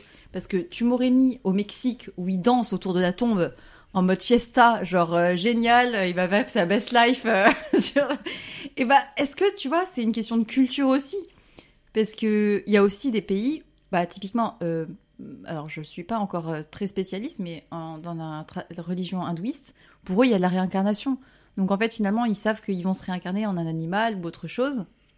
Donc en fait c'est juste un transfert et puis on espère qu'il va repartir dans un bon un, bon, euh, un bon animal ou un, bon, je sais pas, tu vois, un bon. À quoi Pas une limace ou un truc. Eh, il n'y a pas de. Hein non, mais c'est vrai que l'ambiance autour. Euh, c'est ça, ça, ça, construit la mémoire de l'enfant quand tu es très jeune et tu, tu affrontes. Et ce que tu, transmets aussi après, toi, à, tes, générations, euh, tout ce que tu as inculqué, après tu, tu le traduis. Donc en fait, si un jour vous avez des enfants, vous feriez quelque chose de différent par rapport à ça? Bah, Moi, avant de répondre à ça, j'allais te poser la question de est-ce que là maintenant tu referais, je le souhaite pas, mais est-ce que tu referais le, la décision de voir le corps? Si quelqu'un euh, est amené à passer euh, de l'autre côté? Euh, Alors si c'était aujourd'hui, à l'heure actuelle, j'en aurais peut-être pas besoin, et je crois que j'en m'en foutrais complètement. Tu préfères garder euh, les souvenirs de la personne. C'est même pas ça, c'est juste qu'en fait, euh, la personne, je m'en rappelle pas en tant que son corps, tu vois, j'ai pas besoin de voir son corps pour me rappeler de ce qu'elle me représente pour moi. Tu gardes plus l'énergie et le lien. Vrai. Après, j'ai lu dans beaucoup de ressources, parce que moi j'ai fait mon chemin, je vais peut-être parler- vous parler de ça après, mais j'ai fait mes recherches, euh, etc., pour, euh, pour m'en sortir quand c'était très difficile. Dans plusieurs ressources, on dit que voir le corps, ça aide beaucoup Ah ouais. pour accepter, pour faire le deuil. Ça fait, c'est presque, ça fait presque partie de- de- des étapes nécessaires pour faire son deuil. Intéressant, ok. Mais euh, Parce que ça rend réel la mort. C'est ça. le fait que la personne, elle est. Ouais. Parce que c'est vrai que dans, dans plusieurs. Je ne sais pas si toi, Martin, t'es es passé par là ou pas, moi en tout cas, oui. Euh, Il y a beaucoup le déni au début. Il y a beaucoup, beaucoup le déni. Donc, moi, l'expérience qui était beaucoup plus marquante que celle où j'avais 5 ans, euh, c'est quand j'avais 21 ans et j'ai perdu mon frère. Donc c'était, euh, voilà, il avait 20 ans, donc on était très proches, etc. C'était euh, imprévu, accident Il de moto. Ah, ok. Voilà. Et c'était euh, très choquant, bien sûr, etc. Et ma première réaction, c'était le déni. Hmm. Même si j'ai vu le corps, tout ça, tout ça, on a, on a fait voilà la cérémonie, tout ça, la solidarité de la famille. Mais j'étais tellement euh, euh, choquée, je je- c'est comme si je voulais pas en parler. Je, je veux juste que tout le monde finisse ses rites et se barre, tout simplement Ouais. pour rester avec mon intérieur et voir qu'est-ce que ça a fait à l'intérieur de moi. Donc oui, c'était très très dur et euh, je, je, je maîtrisais pas encore la notion de, de, de deuil, euh, tout ça. Euh, du coup, j'étais j'étais dans le déni, mais je savais pas que j'étais dans le déni. je pensais avoir fait mon deuil, mais c'était pas le cas. Et euh, quand est-ce que j'ai compris que j'ai pas fait le deuil? C'est neuf ans plus tard, euh, suite au décès de mon père, qui a résonné du coup avec euh, le premier choc euh, très proche Mm. qui était le frère. Et c'est là où je me suis dit, tiens, il y a un deuil qui n'a jamais été fait. Et tout a commencé à s'amplifier. euh, C'était quand ces, cette, ces 9 ans après? C'était quand? C'était en 2019, Ok. donc il y a, il y a 4 ans. Une fois que t'é- t'étais arrivée en France déjà. Ouais, j'étais en France. euh, ça faisait, ça faisait peut-être un an que je suis là. Et euh, ouais, il y a aussi la dimension de tu l'apprends euh, quand t'es pas à côté de ta famille. Ma famille est en Tunisie, moi je suis en France, donc euh, le fameux, le fameux coup de fil pour dire voilà, il y a ton papa qui est parti, tu dois venir tout de suite. Donc ça, c'est une autre dimension qui complexifie encore euh, Ouais. comment tu traites l'information. euh, Enfin, c'est tout. euh, Enfin, c'est c'est un cauchemar, un cauchemar, mais Et là, par contre, t'as décidé de, de l'attaquer vraiment ce sujet? C'est ce que c'est à ce moment-là où t'as peut-être vu quelqu'un ou. ouais. Alors oui, bah, le décès du père euh, était était encore plus bouleversant que le décès de mon frère, parce que c'est le deuxième coup déjà. Bah, déjà après le décès de mon frère, moi c'est là où j'ai construit une, j'ai développé une angoisse euh, de perdre un proche, parce que je l'ai vécu. Je pense que avant j'avais même pas, euh, j'avais même pas peur. Avant, avant le décès de mon frère, je pense que ma relation avec la mort c'était juste, je veux éviter, je veux, je veux pas y penser. C'est un, c'est un concept. C'est une question, Abstrait. c'est une question d'âge aussi, je pense. Pendant longtemps, on, l'é- on l'évite parce qu'on a. C'est ça, on l'évite, on l'évite Bah même. oui. euh, voilà, j'y pense pas. C'est un sujet, même quand j'y pense, c'est un peu euh, C'est flou. cringe, tu vois. Tu Mm. n'es pas à l'aise avec euh, le concept, tu veux pas y penser. Donc après, je l'ai vu en concret, ça a tapé très très proche, donc le décès de mon frère. Et c'est là où j'ai commencé à, à flipper complètement. J'étais angoissée que ça arrive une À deuxième nouveau. fois dans la toute Pour petite tes famille. proches, pas pour, Pour toi. mes proches, ouais. Pour mes proches, non, pas pour moi. C'est marrant parce que souvent, d'ailleurs, quand les gens sont angoissés à ce sujet de la mort, c'est jamais pour. Enfin, c'est rarement pour eux-mêmes. Sauf dans certains cas de gens qui Ouais. sont paniqués, euh, machin. Mm. Mais c'est rarement pour soi-même. Pourquoi? Bah, j'ai l'impression que c'est plus pour le mal qu'on peut faire aux gens plutôt que ça va nous faire, parce que nous, on va pas le ressentir la mort au final. C'est plus Mm. l'impact que ça aura sur les gens derrière, et vu qu'on les aime, Mais non, parce Bah, que du coup, les gens, impacter. les gens ont plus souvent. Non, en général, les gens, genre toi, moi, machin, on a plus peur de perdre nos proches que de se perdre soi. C'est parce que perdre ton proche, c'est ce qui va te faire mal. À toi. à toi. Donc tu penses à Mais ta toi, douleur. quand tu meurs, tu te dis, je, je sentirai Ah, voilà. rien.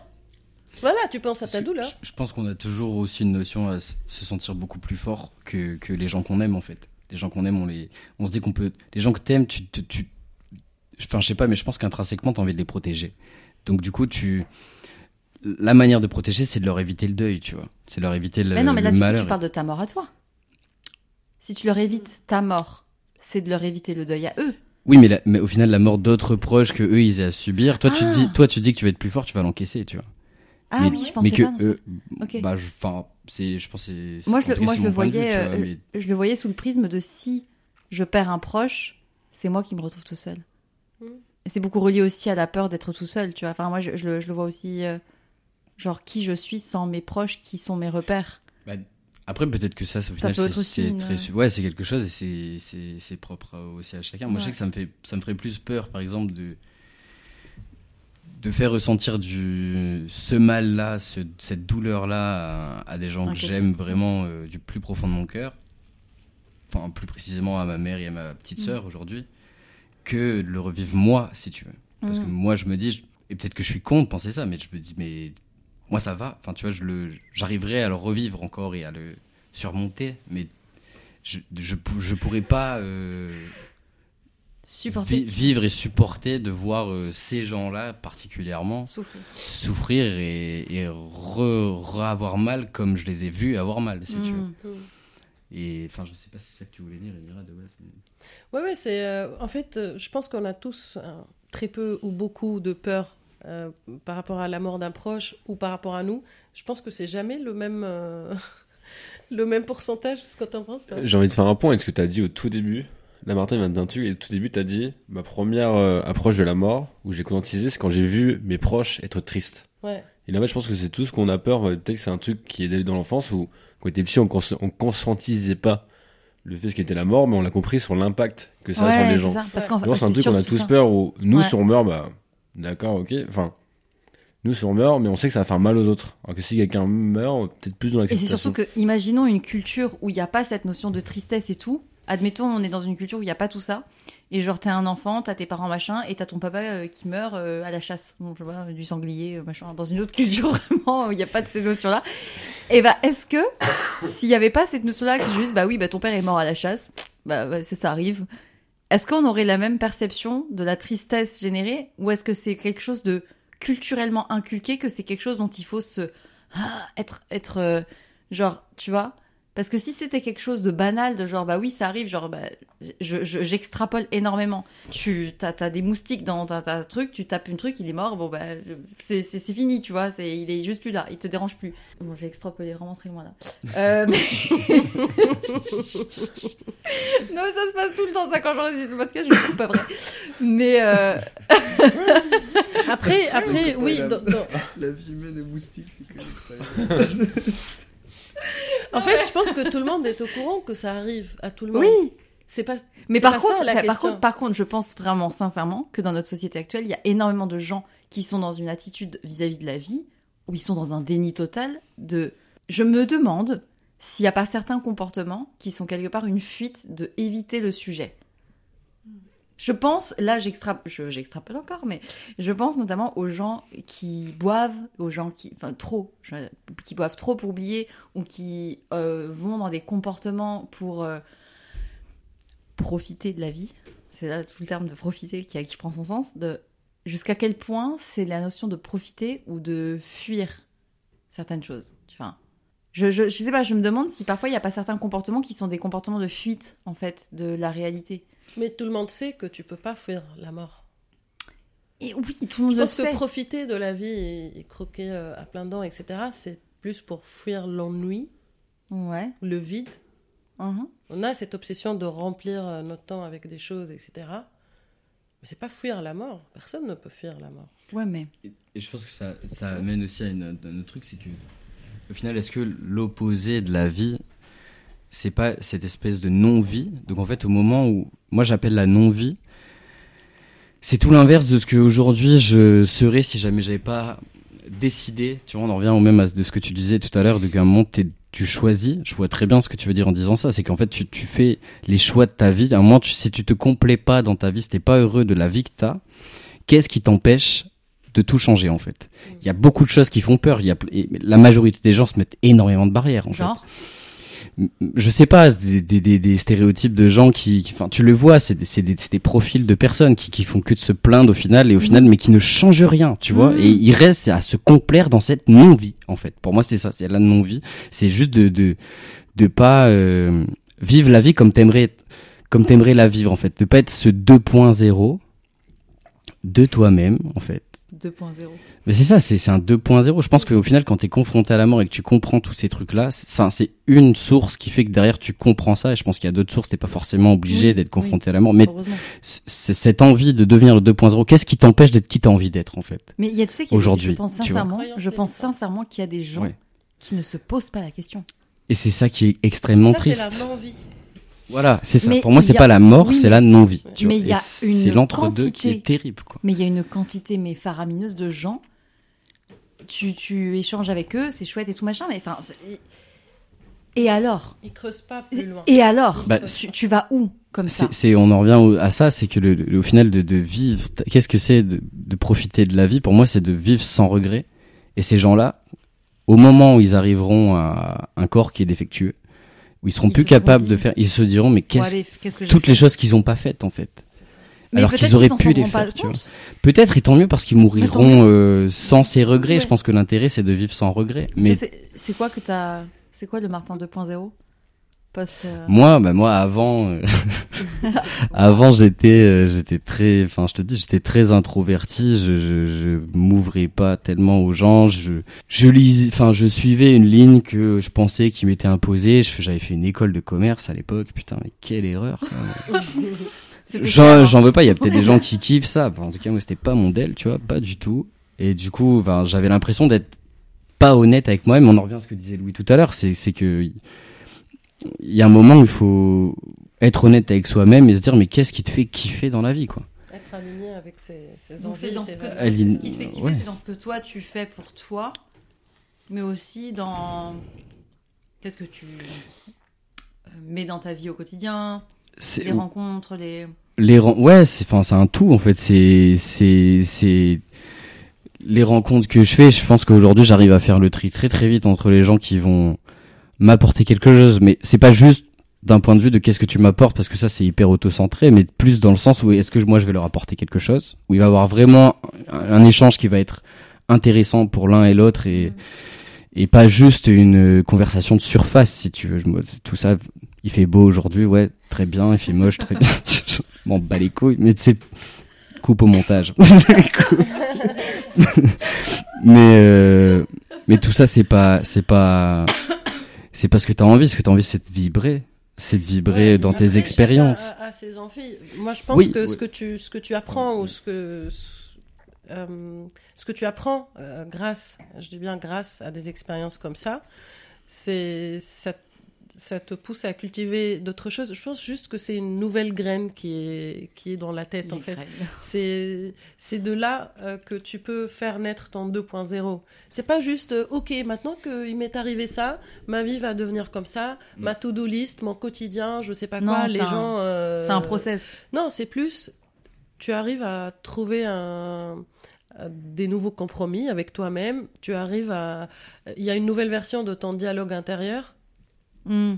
et quand tu deals avec tout ça euh, à l'intérieur et tu trouves un, un petit, un petite formule, un petit common ground entre tout ça, c'est là où tu commences à, à accepter Ouais. et puis euh, redémarrer un peu, reprendre le, le fil de la vie avec euh, le 2.0. Et je, et je pense qu'il y a tout un truc aussi qui est lié, lié aussi euh, à la société parce que je pense qu'il y a énormément. Tu te parlais tout à l'heure des gens qui qui comment dire qui sont dans cette non vie. Je je sais plus comment dire. C'est dur à euh, dire, ouais. C'est un- Qui sont Balance bah, qui sont dans une vie mais tu sais qui au final sont pas heureux dans ce qu'ils sont en train de vivre. Mais ils s'en rendent vois. pas forcément compte. ouais, ouais. Ouais, mais, mais et je pense qu'il y a quand même une part qui est vachement liée au jugement de la société. Parce qu'on te, on te, on te dit pas que forcément ce que tu aimes. Enfin, après, là, je sais pas, parce que je vais parler de choses hyper subjectives, mais je sais Mais que vas-y. pour moi, ça c'est peut-être une autre discussion, mais justement, ces choses aussi fortes et aussi profondes, ça fait que forcément, tu as des. et coupez-moi si jamais vous n'êtes pas d'accord et je suis très Mais prêt à l'entendre. il n'y a pas de vraie ou de bonne réponse, il n'y a, il n'y a Non, pas de vraie c'est moi je sais que ça m'a énormément aidé euh, tout ce qui va être artistique Ouais. parce que c'est un moyen de démonstration c'est un moyen de aussi de de de de- de- d'extrapoler ce que toi t'as vécu et de comprendre qu'il y a des choses enfin il y a d'autres personnes qui ont vécu aussi des choses et c'est qu'une histoire de sentiment que ce soit dans n'importe quel art tu exprimes quelque chose et si tu es en capacité et que tu es sensible à ça tu peux recevoir ou ressentir les choses grâce à ces choses-là tu vois que ce soit la musique que ce soit le cinéma que ce, que ce soit euh, pff, la peinture que ce soit la poterie que ce soit tout ce que tu veux. En fait, c'est marrant parce que ça fait exactement écho à tout ce même, mais c'est exactement la- le même fondement. c'est que je pense que quand tu commences à te poser ces questions-là de qu'est-ce que je veux dans ma vie pour me sentir heureux, fatalement, tu te mets à te poser des questions de qu'est-ce qui me fait naître des émotions positives, qu'est-ce qui vibre à l'intérieur, etc. Donc en fait, tu rentres à l'intérieur et par le biais de la mort parfois, du coup, tu, plonges dans des émotions auxquelles on n'est pas confronté d'habitude. Or, on est dans une société, si je résume, qui la vie normale de des gens qui se posent pas de questions ne descendent pas dans le corps des émotions. C'est quoi qu'il y a dessous? C'est quoi que ça te génère? Est-ce que ça te fait vibrer? Est-ce que tu es heureux? Est-ce que ça te rend ému? Est-ce que ça te fait des papillons? Est-ce que ça te rend en colère? Est-ce que ça te rend frustré? Est-ce que ces gens-là ne sont pas descendus dans le corps pour sentir ces choses-là? Donc comment est-ce qu'ils peuvent les faire remonter pour se rendre compte qu'en fait ce qu'il y a au-dessus, bah ça, ça, ça sonne faux? Le problème, vrai problème, c'est que nous, dans notre société, on n'est pas éduqués en tant qu'enfant. En, en général, on n'est pas éduqué à descendre en bas. Et quand tu es confronté à des situations difficiles, de mort, de maladie, euh, de, difficultés, euh, c'est pas obligé de passer par la mort, ça peut être des choses plus matérielles, mais des fois, tu es obligé, par le fait des circonstances intérieures, de descendre dans les émotions qui sont dessous. Tu vas peut-être travailler avec un psy ou autre pour les faire remonter, te rendre compte, ah bah putain, en fait, j'avais pas réglé ça quand j'étais gosse, et en fait, c'était ça que j'avais refoulé, machin. Ça fait remonter des émotions que tu n'avais jamais travaillées avant, et tu te mets à te poser des questions autour de ces émotions. Et or, l'art est un moyen d'ex- d'exprimer ces émotions-là, et je pense que c'est aussi pour ça que souvent, les artistes sont des gens qui ont touché ces émotions-là par des choses difficiles, ou par euh, des expériences difficiles, par des deuils, par des ruptures, par des maladies, par tout ce que tu veux, qui ont été qui les ont forcés parce qu'ils ont accepté d'y aller, de plonger dans les émotions et de dire ok, j'y vais, je vais travailler ça, on va dealer avec les gars. et, et du coup, après, une fois que c'est remonté, tu ne peux plus jouer le jeu, tu ne peux plus faire la comédie, tu peux plus porter le masque que tu avais porté avant, c'est plus possible, ça marche plus. Parce que ton, ton corps, il est, et c'est aujourd'hui, je sais pas quand est-ce qu'il sortira ce podcast, mais c'est aujourd'hui où il y a une dissonance totale entre le métier que je le fais et le quotidien que j'ai avec les personnes avec qui je suis, qui font que ça ne vibre tellement pas à l'intérieur qu'à un moment donné, tu te lèves et tu te casses. Tu te dis, ok, en fait, non, c'est plus possible. Non à la non-vie. C'est ça. Mais du coup, et c'est aussi tout peut-être l'enjeu de travail psychothérapeutique, c'est que on a tendance aussi à stéréotyper le métier de psychothérapeute, etc. Mais pourtant, c'est probablement les seules personnes qui sont en capacité d'aller, pas que, mais d'aller te faire creuser là-dessous et d'aider à faire remonter les trucs qui étaient, Ah, regarde, t'as vu, c'était caché là. Et après, une fois fait. que tu fais ce travail-là, bah, soit tu les refourgues au fond, soit tu deals avec et tu dis, ok, bon, bah, je prends des choix. Bah, justement, tu me demandais tout à l'heure, euh, tu, tu disais, euh, euh, c'est là où tu as commencé ta thérapie. Ben, moi, j'ai pas commencé la thérapie tout de suite avec- après le décès de mon père. J'ai vécu une période beaucoup plus sombre d'abord. Encore le déni, des résonances entre deux deuils, etc. Bon, il y avait des détails qui ont compliqué l'histoire parce que je me suis réfugiée au travail. J'ai commencé à travailler euh, 12 heures par jour. des, des semaines de 60 heures, etc. euh, avec l'isolation de la période Covid, tout ça. Donc Ah oui, ah, c'était ça. vraiment euh, pff, horrible. Et c'était une suite logique parce que moi, pour, euh, pour faire vivre ce papa qui était un grand repère pour moi, je me suis voilà, je, je me suis mise à travailler beaucoup plus parce que pour moi, lui, ce qui m'a appris le plus, c'est le travail dans la vie. Donc c'est la valeur qui, qui me lie à lui. Et après, bah, résultat, euh, burn-out. Oh Maladie ô combien fréquente en France en ce moment. en Voilà. Est-ce qu'on a un pourcentage euh, De, de Burn-out. Ouais. Bah, Entre les déclarés et les non déclarés. Beaucoup trop. Beaucoup trop. Mais heureusement, il y a des psychologues pour le travail pour ça. C'est ça. Ouais. Donc c'était l'élément déclencheur, ce burn-out, parce que évidemment, euh, avec ma psy, on parle pas de problèmes qui étaient nés euh, il y a deux ou trois ans. On parle de problèmes qui étaient là depuis que j'étais enfant. Mm. Donc euh, c'est sûr qu'il y a plein de problèmes que j'ai mis un peu sous le tapis comme ça, euh, en pensant que c'est pas prioritaire. Et après tout ce cumul là, c'est là où j'ai touché le fond. C'est là où je me suis dit bon, c'est vraiment maintenant Ou jamais. ou jamais la thérapie. Et j'ai commencé à, à me faire suivre. Et bah, pendant des mois, j'ai pas vu les résultats. J'étais impatiente. euh, Ouais. à la limite, je croyais. Enfin, j'étais euh, convaincue et j'allais toutes les semaines, etc. Mais au fond de moi, je me dis est-ce que c'est efficace? Est-ce que c'est vraiment le bon, Bon, chemin? ça- c'est quand Ça que ça fait change? 5 mois, ça fait 7 mois, ça Meuf. donne pas de résultats. Eh, si je peux te rassurer, ça fait 11 ans. Alors, euh, écoute ça. Et je pense à tous les budgets toujours- qui sont pas remboursés Ah, par la. Sécu. Et malheureusement, franchement, on devrait avoir un truc. Et franchement, l'État, je sais pas ce qu'ils attendent parce que franchement, il y aurait bien plus de gens. euh, Mais c'est grâce à la thérapie, mais en plus le, le mindset que j'ai que j'ai adopté un petit peu dès que j'ai commencé à voir les résultats de ma thérapie, j'ai commencé à être un peu plus dans l'acceptation petit à petit. Ça prend du temps. J'ai changé un peu euh, ma perception de ce que c'est la mort, ce que c'est la vie. Justement, tout à l'heure, on parlait de est-ce que la mort c'est une fin? J'ai- vraiment switché de la mort c'est la fin de la vie à non, la mort c'est juste une étape. Mm. Et j'ai plutôt hâte de mourir pour se revoir avec ceux qui, qui nous ont quittés. Alors, hâte ou euh, genre euh, pas inquiète? J'ai plus peur en Ouais, fait, de mm. mourir. Je suis pas inquiète, mais mais je pense que la mort de mon frère et mon père euh, en- en- en- a beaucoup à faire avec ça. Ça veut dire que parce qu'ils sont partis, ça m'aide aujourd'hui à ne pas avoir peur de mourir moi-même. Parce que je me dis, bon, dans les deux cas, si je reste, c'est bien. Parce que j'ai des gens que j'aime ici. Et si, Si je pars, j'ai aussi retrouve. des gens que j'aime là-bas. Ils m'attendent là-bas.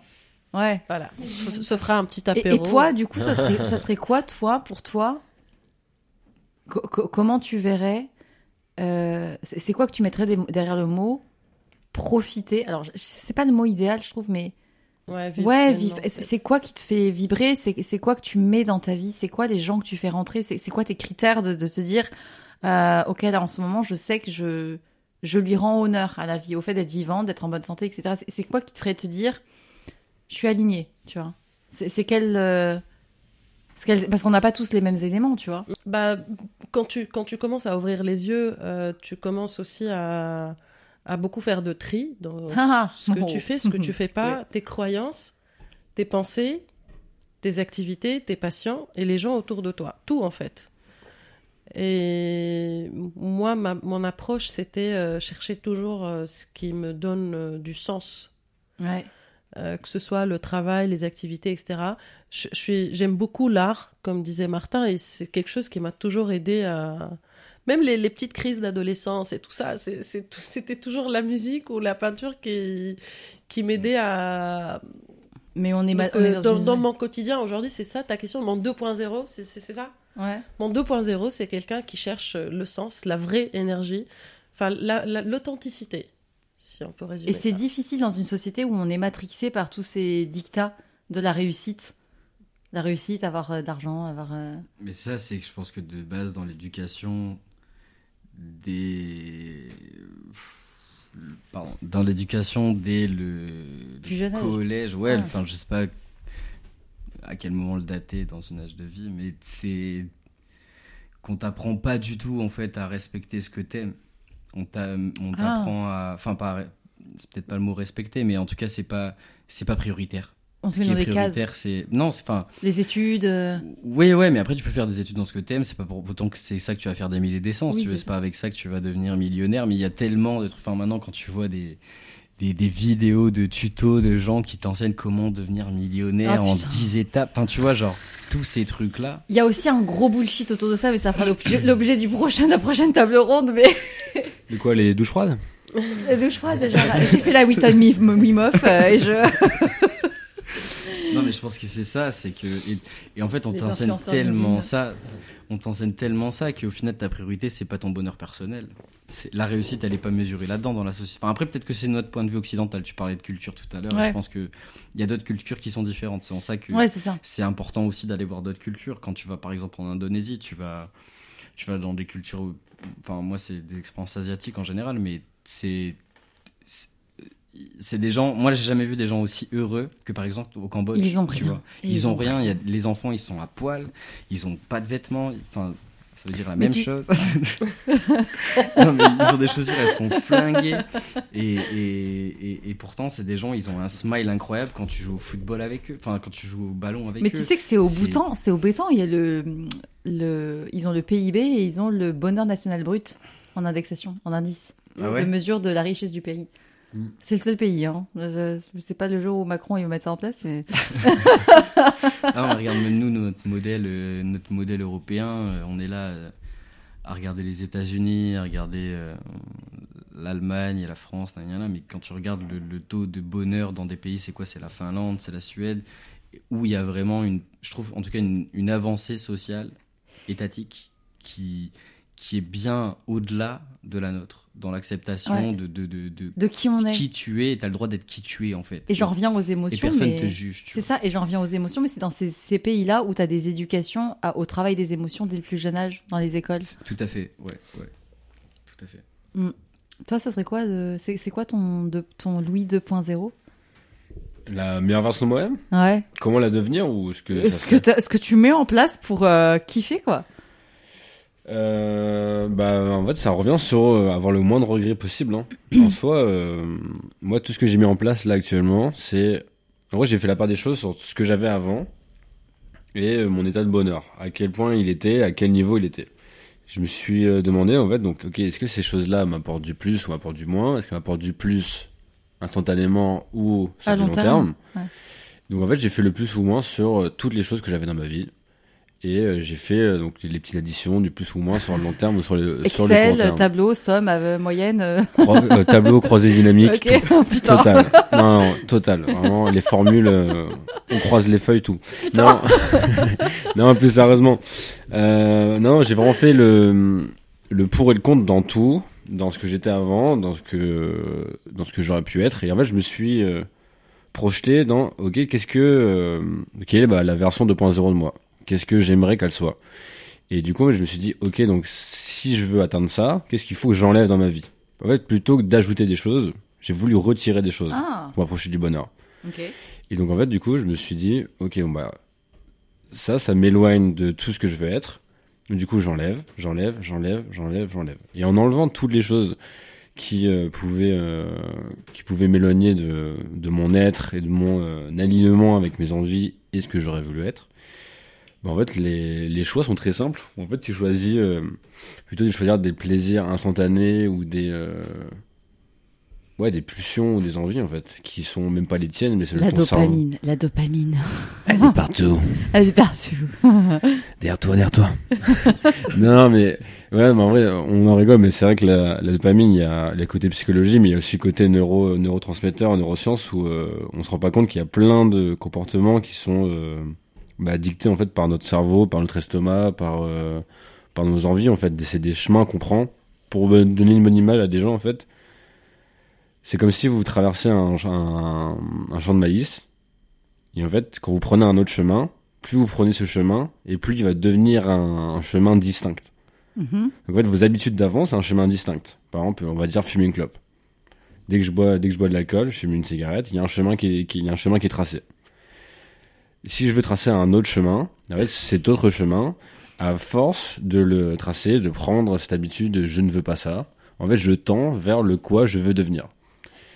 Et en fait, bah, j'ai l'impression que le 2.0, en fait, c'est se poser la question de vers quoi j'ai envie de tendre.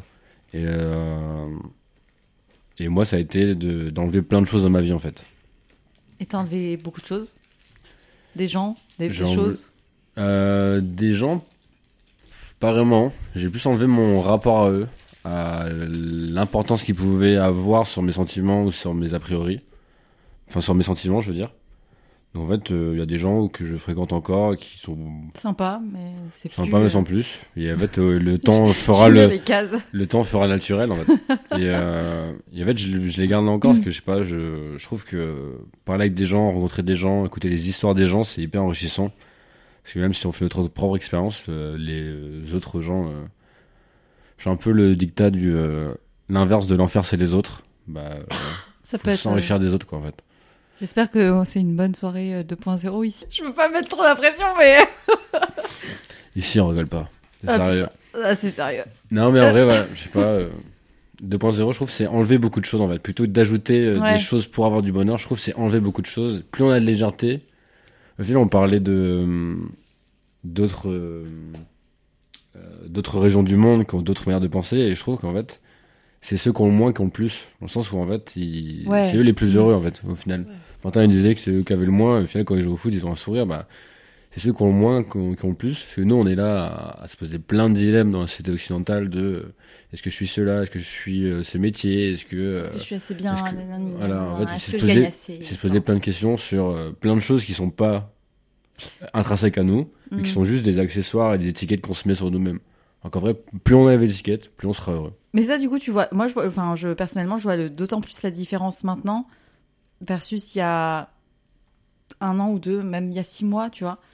Vraiment, il y a eu un gap énorme et où euh, même dans une soirée typique où tu as du tout venant, entre guillemets, bah tu, tu, tu, tu, tu vois directement des gens avec qui tu sens qu'il y a un même niveau de conscience, je sais pas comment dire, et où en fait, t'as même plus à sortir des gens de ta vie, mais c'est juste que il rentrera pas.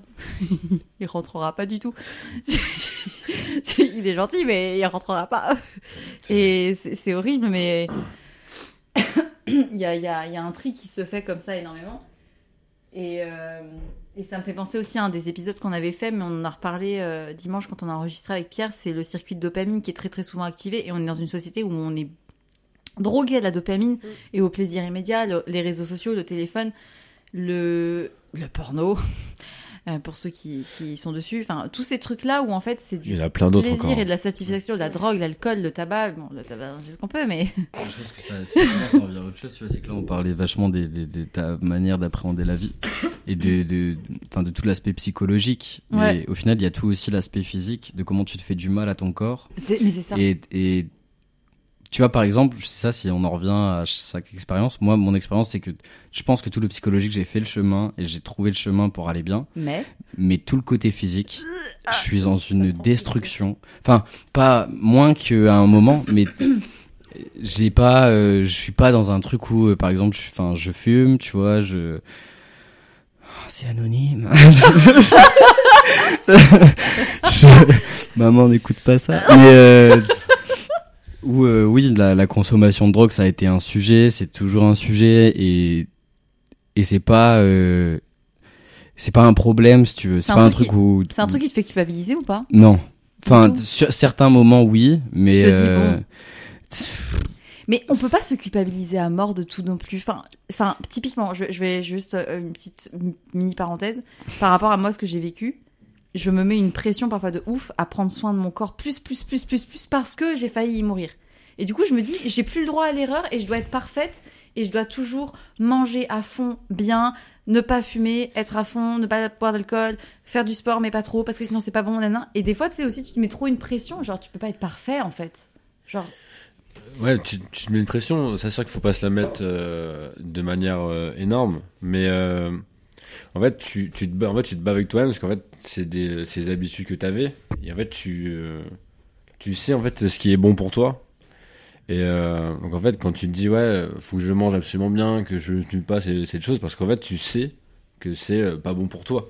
Donc en fait, tu, alors, tu, tu vois, je trouve que tu peux avoir des des écarts. Bah en vrai, j'avoue que c'est anonyme, du coup on peut dire des choses, j'avoue Martin. Moi euh, bah, en fait moi j'ai j'ai arrêté la clope. Moi j'ai arrêté la clope, j'ai arrêté la drogue depuis euh, un an et demi maintenant. c'était quoi comme drogue? Oh, on a pris pas mal de choses hein. euh, on a pris euh, on a commencé par les euh, par l'ecstasy, on a fait la cocaïne, on a fait la kétamine.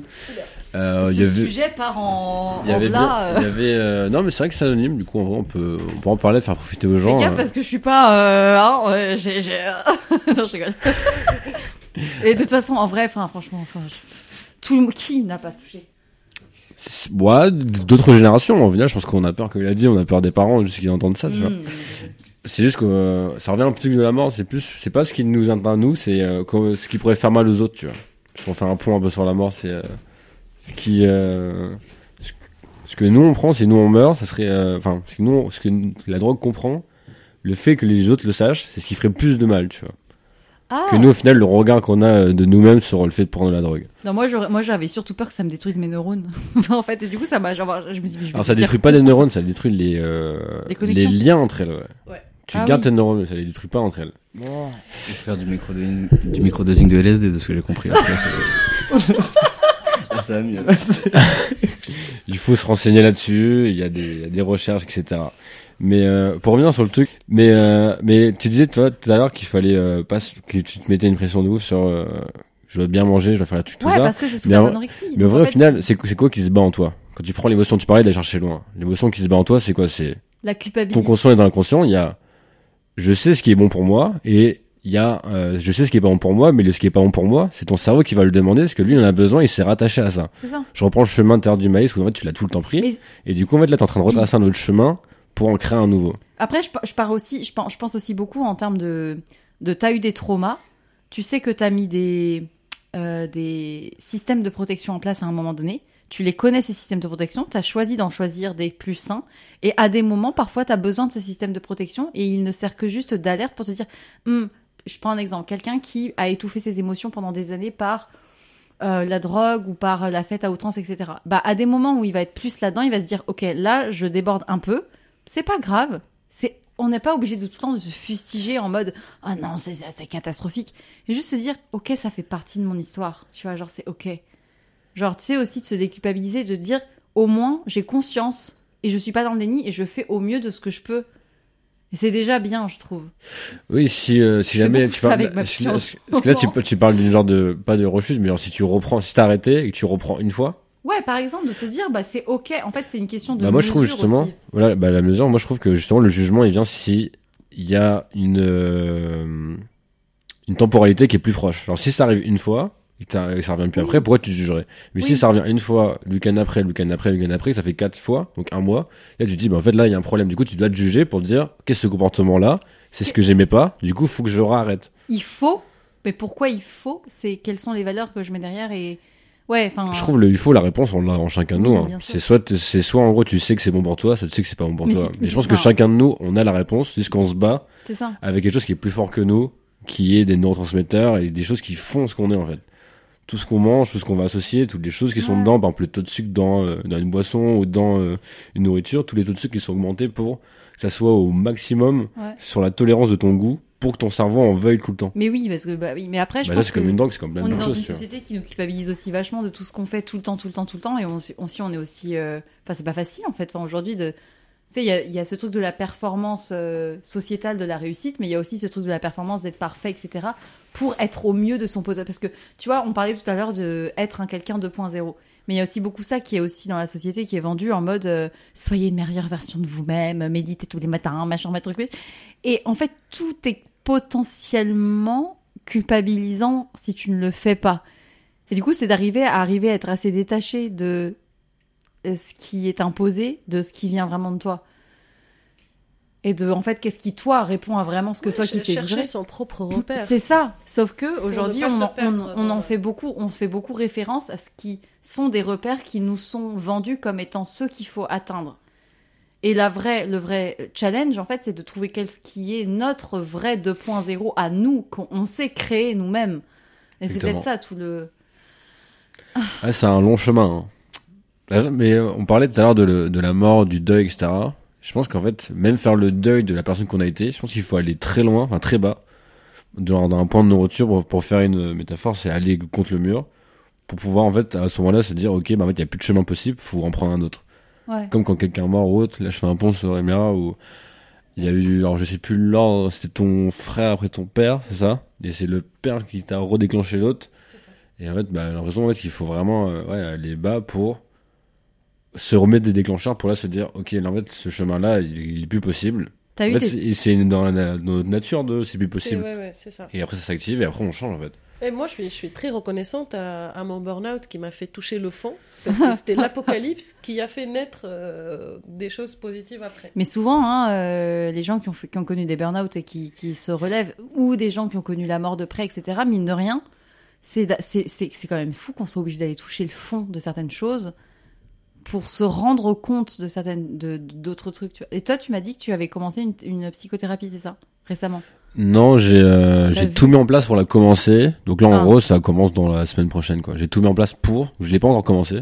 J'ai tout mis en place pour. Et t'es, euh, t'as de l'appréhension par rapport à ça, ou des attentes, ou des objectifs particuliers, ou tu t'es juste Euh, curieux? Alors, je suis euh, hyper curieux parce que je sais que ça sera une expérience. Et euh, du coup, en fait, je sais que je vais en tirer du plus, mais je sais que j'en tirer beaucoup de moins. Et ce moins va m'en- va m'amener du plus. J'avais parlé avec un pote qui est psychanalyste et qui m'a dit, euh, en fait, c'est justement quand le sujet est en bonne santé qu'il faut faire une euh, Yes. psychothérapie. Et euh, il m'a dit, en fait, là, tu vas aller dans le down, le plus total, tu vas aller chercher, tu vas aller creuser. Mais après, t'en auras que du Bah, plus derrière. Rassure-toi, t'es pas obligé non plus d'en chier. hein. Ça peut être aussi. euh, Non, non, pas du tout. Non, mais pas du tout. Mais, euh, mais, euh, mais c'est ce que je recherche aussi dans le sens où bah il y a, il y a des choses qui sont enfouies en moi et que j'ai pas du tout accès et qui mon, mon cerveau a fait le tri. Ouais. Pour l'instant, tout va très bien dans ma vie. Franchement, euh, j'ai pas à me plaindre. Mais, Mais je sais qu'il y a, on a tous a des, on a tous des choses, on a tous des névroses, des, Ouais, bravo. des choses qui sont restées en nous. Donc, euh, moi, c'est ce que je recommande à tout mon entourage. Je dis à tout le monde, Allez voir un n'attendez psy. pas d'être dans Mal. le mal-être total quand ça pour va. aller voir quelqu'un. Moi, il y a un truc que j'ai fait il y a pas longtemps. euh, j'ai testé pour la première fois une séance de inner dance qui a inspiré des Philippines. euh, ça a été créé dans les années 80. Et en fait, c'était dans un état de transe par la musique. Et t'as les yeux fermés, t'es allongé, et en fait, t'as les facilitateurs qui passent autour des gens, donc tu vois pas ce qu'ils font, mais ils passent au-dessus et ils, ils font des trucs avec des énergies au-dessus de ton corps. Et je vous jure, ça a duré une heure, j'avais le corps qui se soulevait dans tous les sens, et avec la musique, je revivais des scènes de l'année dernière, de choses que j'ai vécues avec quelqu'un, mais je retraversais tout, je voyais tout, et j'avais les, choses que j'avais envie d'exprimer à cette personne, mais qui sortaient dans ma tête, et j'ai pleuré. Il y a eu des moments où genre j'ai senti du désir, mais je disais, ah, mais, de tout ça sort, ça c'est vous êtes là. Et ça sortait, il y avait des choses qui sortaient toutes seules. Je suis sortie, j'étais mais épuisée. Et t'as des gens qui avaient pas bougé pendant toute la séance et d'autres qui avaient remué dans tous les sens en ayant les yeux fermés. Et mine de rien, c'est quand tu descends dans le corps par des outils euh, ou autres. Et en ça, juste, je reviens sur la drogue. Euh, on, critique beaucoup la drogue pour les effets néfastes, pour euh, l'aspect négatif que ça a. Mais moi, je regrette absolument pas d'avoir pris des drogues depuis un an. J'ai arrêté un petit peu. Euh, mais d'avoir touché à des drogues parce que, mine de rien, ça m'a permis de connecter à des états de conscience auxquels j'avais pas accès. Parce que, mine de rien, même si c'est de l'ecstasy ou c'est des choses comme ça, ça te fait toucher des trucs qui sont dedans. Ça te fait sortir de la désinhibition des choses qui sont là, en fait, qui ne demandent qu'à sortir et tu dis, ah ouais, en fait, ils sont là. Mais juste, ils sont enfermés le reste du temps. Et mine de rien, de savoir qu'ils existent et qu'ils sont là, tu sais après que tu n'en as plus besoin pour aller les toucher. Et c'est mieux de ne pas en avoir besoin. Mais je, du coup, je, je, je, je suis pas hyper critique envers la drogue. Je... Ouais, parce Ah, que pareil, ça- aucun regret là-dessus. Ça ouvre la ça. perception. Ceci n'est pas une invitation à prendre de la drogue. je vais mettre des disclaimers au podcast euh, interdit aux enfants de moins de 18. non, mais c'est vrai, c'est important de le dire. Même s'il y a des, des, euh, on en, on en a a des des trucs cool, on parle pas de, parce que sinon ce serait long, mais il y a aussi plein de choses négatives dedans, mais euh, c'est vrai qu'il y a du positif sur le, que ça peut apporter sur la vision du monde, la vision de nous-mêmes, la vision des autres. Moi, je pense que c'est aussi une histoire de, de, contrôle que tu as avec ça. Et justement, là, je voudrais dire surtout à Louis, parce que je tiens à dire pour les gens euh, qui nous écouteraient, euh, qui ne connaissent pas, hein, c'est qu'on se connaît aussi d'avance, podcast. Et euh, il y a quelque chose que je suis très admiratif, c'est que tu fais beaucoup d'expériences pour savoir à quel point tu es, maître de toi-même sur telle ou telle chose, tu vois. Que ce soit avec l'alcool, que je sais qu'avec les drogues, tu as fait la même chose, que t'as et je suis hyper admiratif de ça, c'est à quel point tu es dans... Du coup, ça te redonne un- un- une impulsion de contrôle sur ces choses-là, qui est, je pense, hyper importante, parce que, enfin, c'est en ça que c'est pas, pas une apologie de la drogue qu'on est en train de faire, mais il y a beaucoup de gens qui peuvent sombrer là-dedans parce que tu pu maître de ces choses-là. Mais, euh, mais en même temps, c'est quelque chose qui peut être hyper destructeur parce qu'on va aller chercher toujours plus loin jusqu'à tant, tant que ça te détruit pas, tu te dis que ça va, tu vois. Et, et d'avoir cette conscience-là, de se dire, je vais faire cette expérience-là, de juste plus en prendre et voir l'effet que ça fait et les apports positifs que ça fait de pas taper, de pas prendre. De pas, Coupons ça. pas taper. de ne pas prendre les telle ou telle drogue pendant tel moment et de voir les bienfaits que ça a aussi sur ton corps.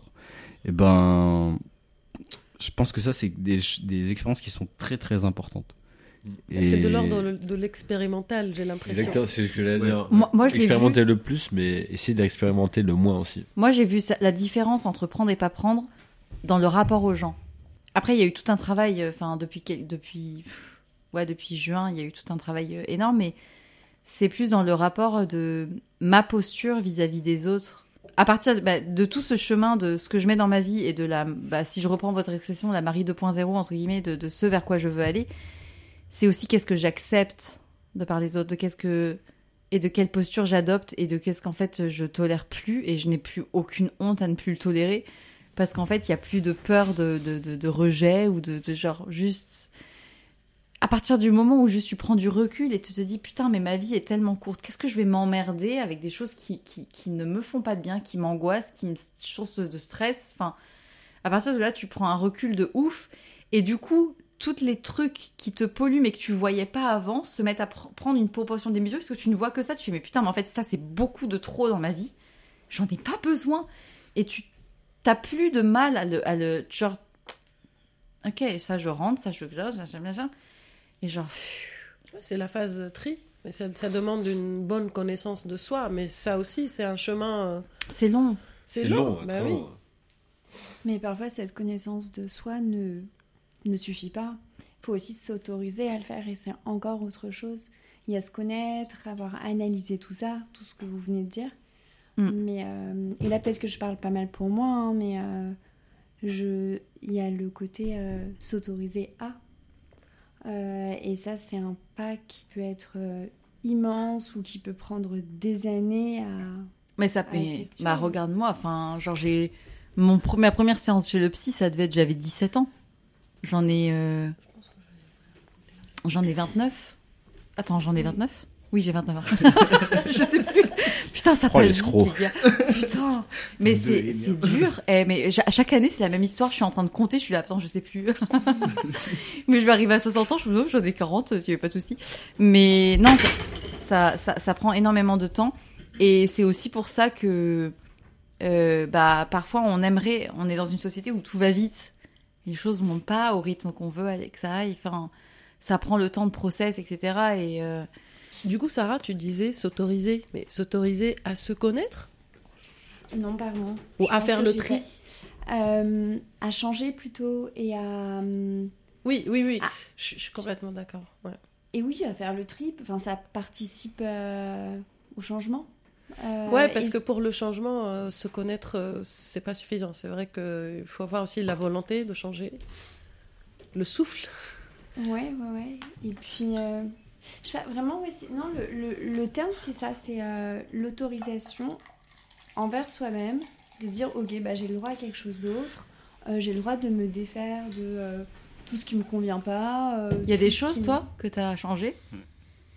Bah moi j'ai un gros problème avec le changement je pense Ah moi je résiste beaucoup en fait au changement mais c'est c'est très Je suis une ancienne addict. T'inquiète. Mais, mais est-ce que est-ce que ça- c'est quelque chose qui te fait enfin est-ce que tu veux dire que c'est quelque chose que tu ne fais pas parce que ça te fait peur? Il y a certainement de l'appréhension, ouais, euh, je- carrément de la peur. mais- Et- mais cha- changement euh, radical euh, dans tes choix de vie ou dans, dans les tests que tu peux faire en termes d'expérience euh, enfin là par exemple parler par exemple de consommation que ce soit de drogue ou de tel euh, aliment ou je sais pas enfin au final c'est c'est réducteur de réduire ça à la drogue mais à n'importe quoi en termes d'expérience est-ce que c'est la peur de, t'autoriser ces choses-là pour voir l'effet que ça a sur toi qui fait que que, que, que tu as peur, mais du coup, tu as toujours cette idée dans ta tête que tu ne t'autorises pas et tu sais pas parce que tu, ne t'autorises pas. Et tu as envie, au final, euh, ça accentue l'envie d'essayer. Ou est-ce que tu t'es très bien comme ça et tu te dis, euh, genre, t'as pas besoin et, et tant mieux. Et enfin, je pense que c'est pas critiquable, en vrai, c'est tant mieux, tu vois. Euh, je suis pas mal comme ça. Tu vois, enfin voilà, il Ouais. n'y a pas de, euh, y a pas de souffrance liée à l'impossibilité de changer, enfin quoi que. Mais, euh, mais c'est peut-être la prise de conscience que ah ouais mince, je suis, euh, ok, je me maintiens dans un truc, et à côté de ça, il y a la vie puisque c'est quand même un des objets de, de la soirée. Euh, Il y, a- il y a la vie qui continue à se dérouler, et je marche à côté ou elle passe à côté de moi, mais on se croise pas. Et Oh, euh, C'est dur ça. Et Il y a des choses que tu, il y a des choses que tu fais dans ta vie où tu te dis putain là je suis à fond et je, je, je suis dedans quoi. Oui, oui, ça arrive. Je sais pas trop si je réponds à ta question, mais en tout cas, c'est enfin, voilà, c'est c'est ce qui me vient quand, quand je t'entends et quand je t'entends me poser la question. Moi, j'avais une autre ta question, je crois, déjà. Martin. Bah, je vais La te peur du changement. Le c'est, euh, changement. C'est quoi qui serait changé Ah, si, c'est ça. l'autoriser s'autoriser. ouais, à. S'autoriser à, à devenir quelqu'un d'autre peut-être, ou à montrer que je ne suis pas tout à fait la personne que les autres croient Voient. que je suis. Donc t'as l'air peut-être euh, d'apparence, euh, je sais pas, euh, calme, sage, euh, qui fait pas trop de vagues. Moi, je, je crois que je, je donne l'impression d'être euh, toujours dans le moule. Le Ah, petit soldat. le moule, euh, le moule. Sortons du moule. Et euh, j'ai pas forcément envie d'être le bon petit soldat euh, tel qu'on l'attend ou on l'attend. euh. Ouais. Mais ça, s'autoriser à sortir du cadre pour vraiment vivre la vie qu'on a envie d'expérimenter ou qu'on a besoin d'expérimenter, c'est un truc. Mais enfin, je pense que c'est justement le travail d'une vie, en tout cas de la mienne. Mais en tout cas, il faut arriver à tester certains trucs qui sortent de ton cadre pour te, pour au, au moins oser te sortir du cadre et se dire, ok, est-ce que c'est- cette sortie de cadre, elle est ok pour moi ou Mmh. pas Ouais, ouais, ouais. et, et moi, c'est depuis l'année dernière où j'ai fait des pétages de sortie de cadre et où je me dis, tiens, je me rappelle la première fois que j'ai embarqué Emira dans une soirée tantra, je me suis dit, l'autre elle me dit, je sais pas où tu m'amènes, Marie. et, où en fait, tu en fait, c'est tu te rends compte quand tu sors du cadre. Après, c'est positif ou c'est négatif, mais c'est là où tu arrives du coup à savoir quel est ton cadre à toi. Mmh, ouais. Mais c'est pas évident. Mais, Ah mais du, du coup, Sarah, tout à l'heure, tu as répondu à Martin, tu as dit euh, c'est plutôt. euh, euh, c'est plutôt. euh, ça me va comme ça. C'était ça ta réponse? Ça peut être ok aussi. Ouais. Euh, quelle est ta version aujourd'hui? Ta version de toi-même? Tu vois, moi, par exemple, j'étais dans la version euh, euh, 1.0 et ensuite 2.0 parce qu'il y avait des prises de conscience et des, plein de trucs, etc. Toi, aujourd'hui, c'était à combien point zéro Un nouveau baromètre.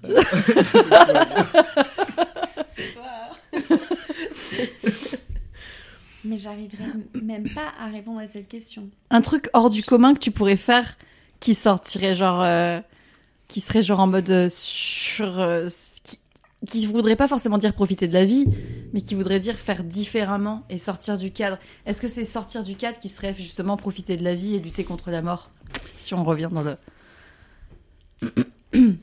Bah peut-être, ouais. Je pense que je, je serais peut-être plus vivante si je sortais plus régulièrement du cadre, enfin de mon cadre que je me suis imposé. donc t'as et- donc t'as- t'as une impression plutôt positive sur le sortir du cadre. Ah oui Ok Ouais, ouais. mais ça fait peur Bah ça fait peur, c'est un truc qui... C'est un truc qui n'est peut-être pas... euh, Ouais. En fait, j'ai une un règlement intérieur, j'ai une règle interne vraiment très rigide. Ah très stricte envers moi-même. hein. Mais alors, je suis très différente envers les autres. Enfin, je pense que je suis prête à, à accepter mais beaucoup, beaucoup de choses en, euh, Des de autres. la part des autres. Et moi, je vois plein de trucs se dérouler autour de moi. Je me dis, bah ouais, ils ont raison, ils ont le droit, c'est bien. Enfin, mais pas pour toi même moi, mais je me sens en dehors de cette réalité-là. mais j'ai pas ouais. Pardon. Je vois ce que... Non, je vois ce que tu veux dire, parce que j'ai passé euh, des années à être dans une rigidité euh, sur tout. Et à partir du moment où j'ai mis euh, de, de- Allez, moi, what the fuck, genre... pff, ok, on y va. On y va, les gars, parce que j'étais j'étais tellement enfermée dans un truc. et je me faisais tellement chier dans mon enfermement à moi-même. Enfin, c'est- pas que je me faisais chier, mais c'est juste que c'était quelque chose que je connaissais trop et qui ne m'apportait pas, pas de positif. Et du coup, je me suis dit, ok, je vais tester des trucs qui me font flipper ou qui sont vraiment inconnus. Et c'est à partir du moment où j'ai testé des trucs que je connaissais pas, où je me suis dit, mais en fait, il existe d'autres manières d'être, d'autres manières de connecter, d'autres manières de vivre. Là, récemment, plus d'autres manières d'être avec les autres parce que j'ai passé dix ans très seule où je n'étais pas, je relationnais pas avec les autres. Je faisais un travail de fou sur moi-même, à me poser 10 milliards de questions sur mes douleurs intérieures, machin, mais je, n'arrivais pas à, le, matérialiser avec d'autres. Et c'est quand j'ai cassé les barrières et que j'ai appris à, ok, c'est ça, être avec les autres. Ok, mais alors du coup, est-ce qu'il faut que je me plie? Bah non, je vais pas me plier. Mais après, tu fais tout ce chemin-là et du coup, tu apprends d'abord ce travail avec toi-même, après ce travail avec les autres et après à faire le, le lien entre les deux de. Mais ça, enfin, ouais, c'est à partir du moment où tu sors de tes cadres en fait, où, ça, où tu, tu peux. Justement, moi je trouve que ça soulève autre chose, c'est que justement ce cadre, en fait, je trouve qu'il est énormément lié à comment on a la perception que les gens te voient. Ah bah oui. Et moi, je sais que quand j'étais mon. On reprend, on reprend le 2.0, 1.0, moins 1.0 où j'étais vraiment pas moi, mais au final, je me rends compte maintenant que je pense être mon 2.0 et que je suis heureux. Quand j'étais mon 1.0, j'étais pas. T'es dans le mi-bonheur, enfin, dans cette à moitié non-vie. T'as l'impression. Enfin, mais je parle vraiment que de mon expérience Ouais, personnelle. ouais. Après, je dis pas que. Voilà. Mais t'as l'impression qu'on va te juger si tu fais ça, si tu fais ça, si tu fais pas ci, si tu fais pas ça. Et en fait, moi, d'avoir. On en revient toujours au même, d'avoir touché le bas, ou au final. Et, et la perception quand t'es dans le bas, tu te dis, mais tout le monde va te voir de telle manière. Moi, je me dis, mais tout le monde va voir comme la pauvre petite chose qui a vécu des trucs de. Oh là là, terrible, tu vois. Et, mais non, en fait. Et il y a un moment où il y a un- une prise de conscience, je sais pas, un déclic où tu te dis, mais, mais en fait, je vous emmerde. Je vous emmerde tous, tu vois. Non, mais et t'as plus du tout ce truc. Est-ce que t'as des fois des petites pointes de qu'est-ce qu'on va penser de moi? Eh bien voilà, hein, un petit peu de frustration pour cette euh, fin de première partie de table ronde sur un sujet quand même puissant euh, tel que la mort, mais surtout la vie très fort.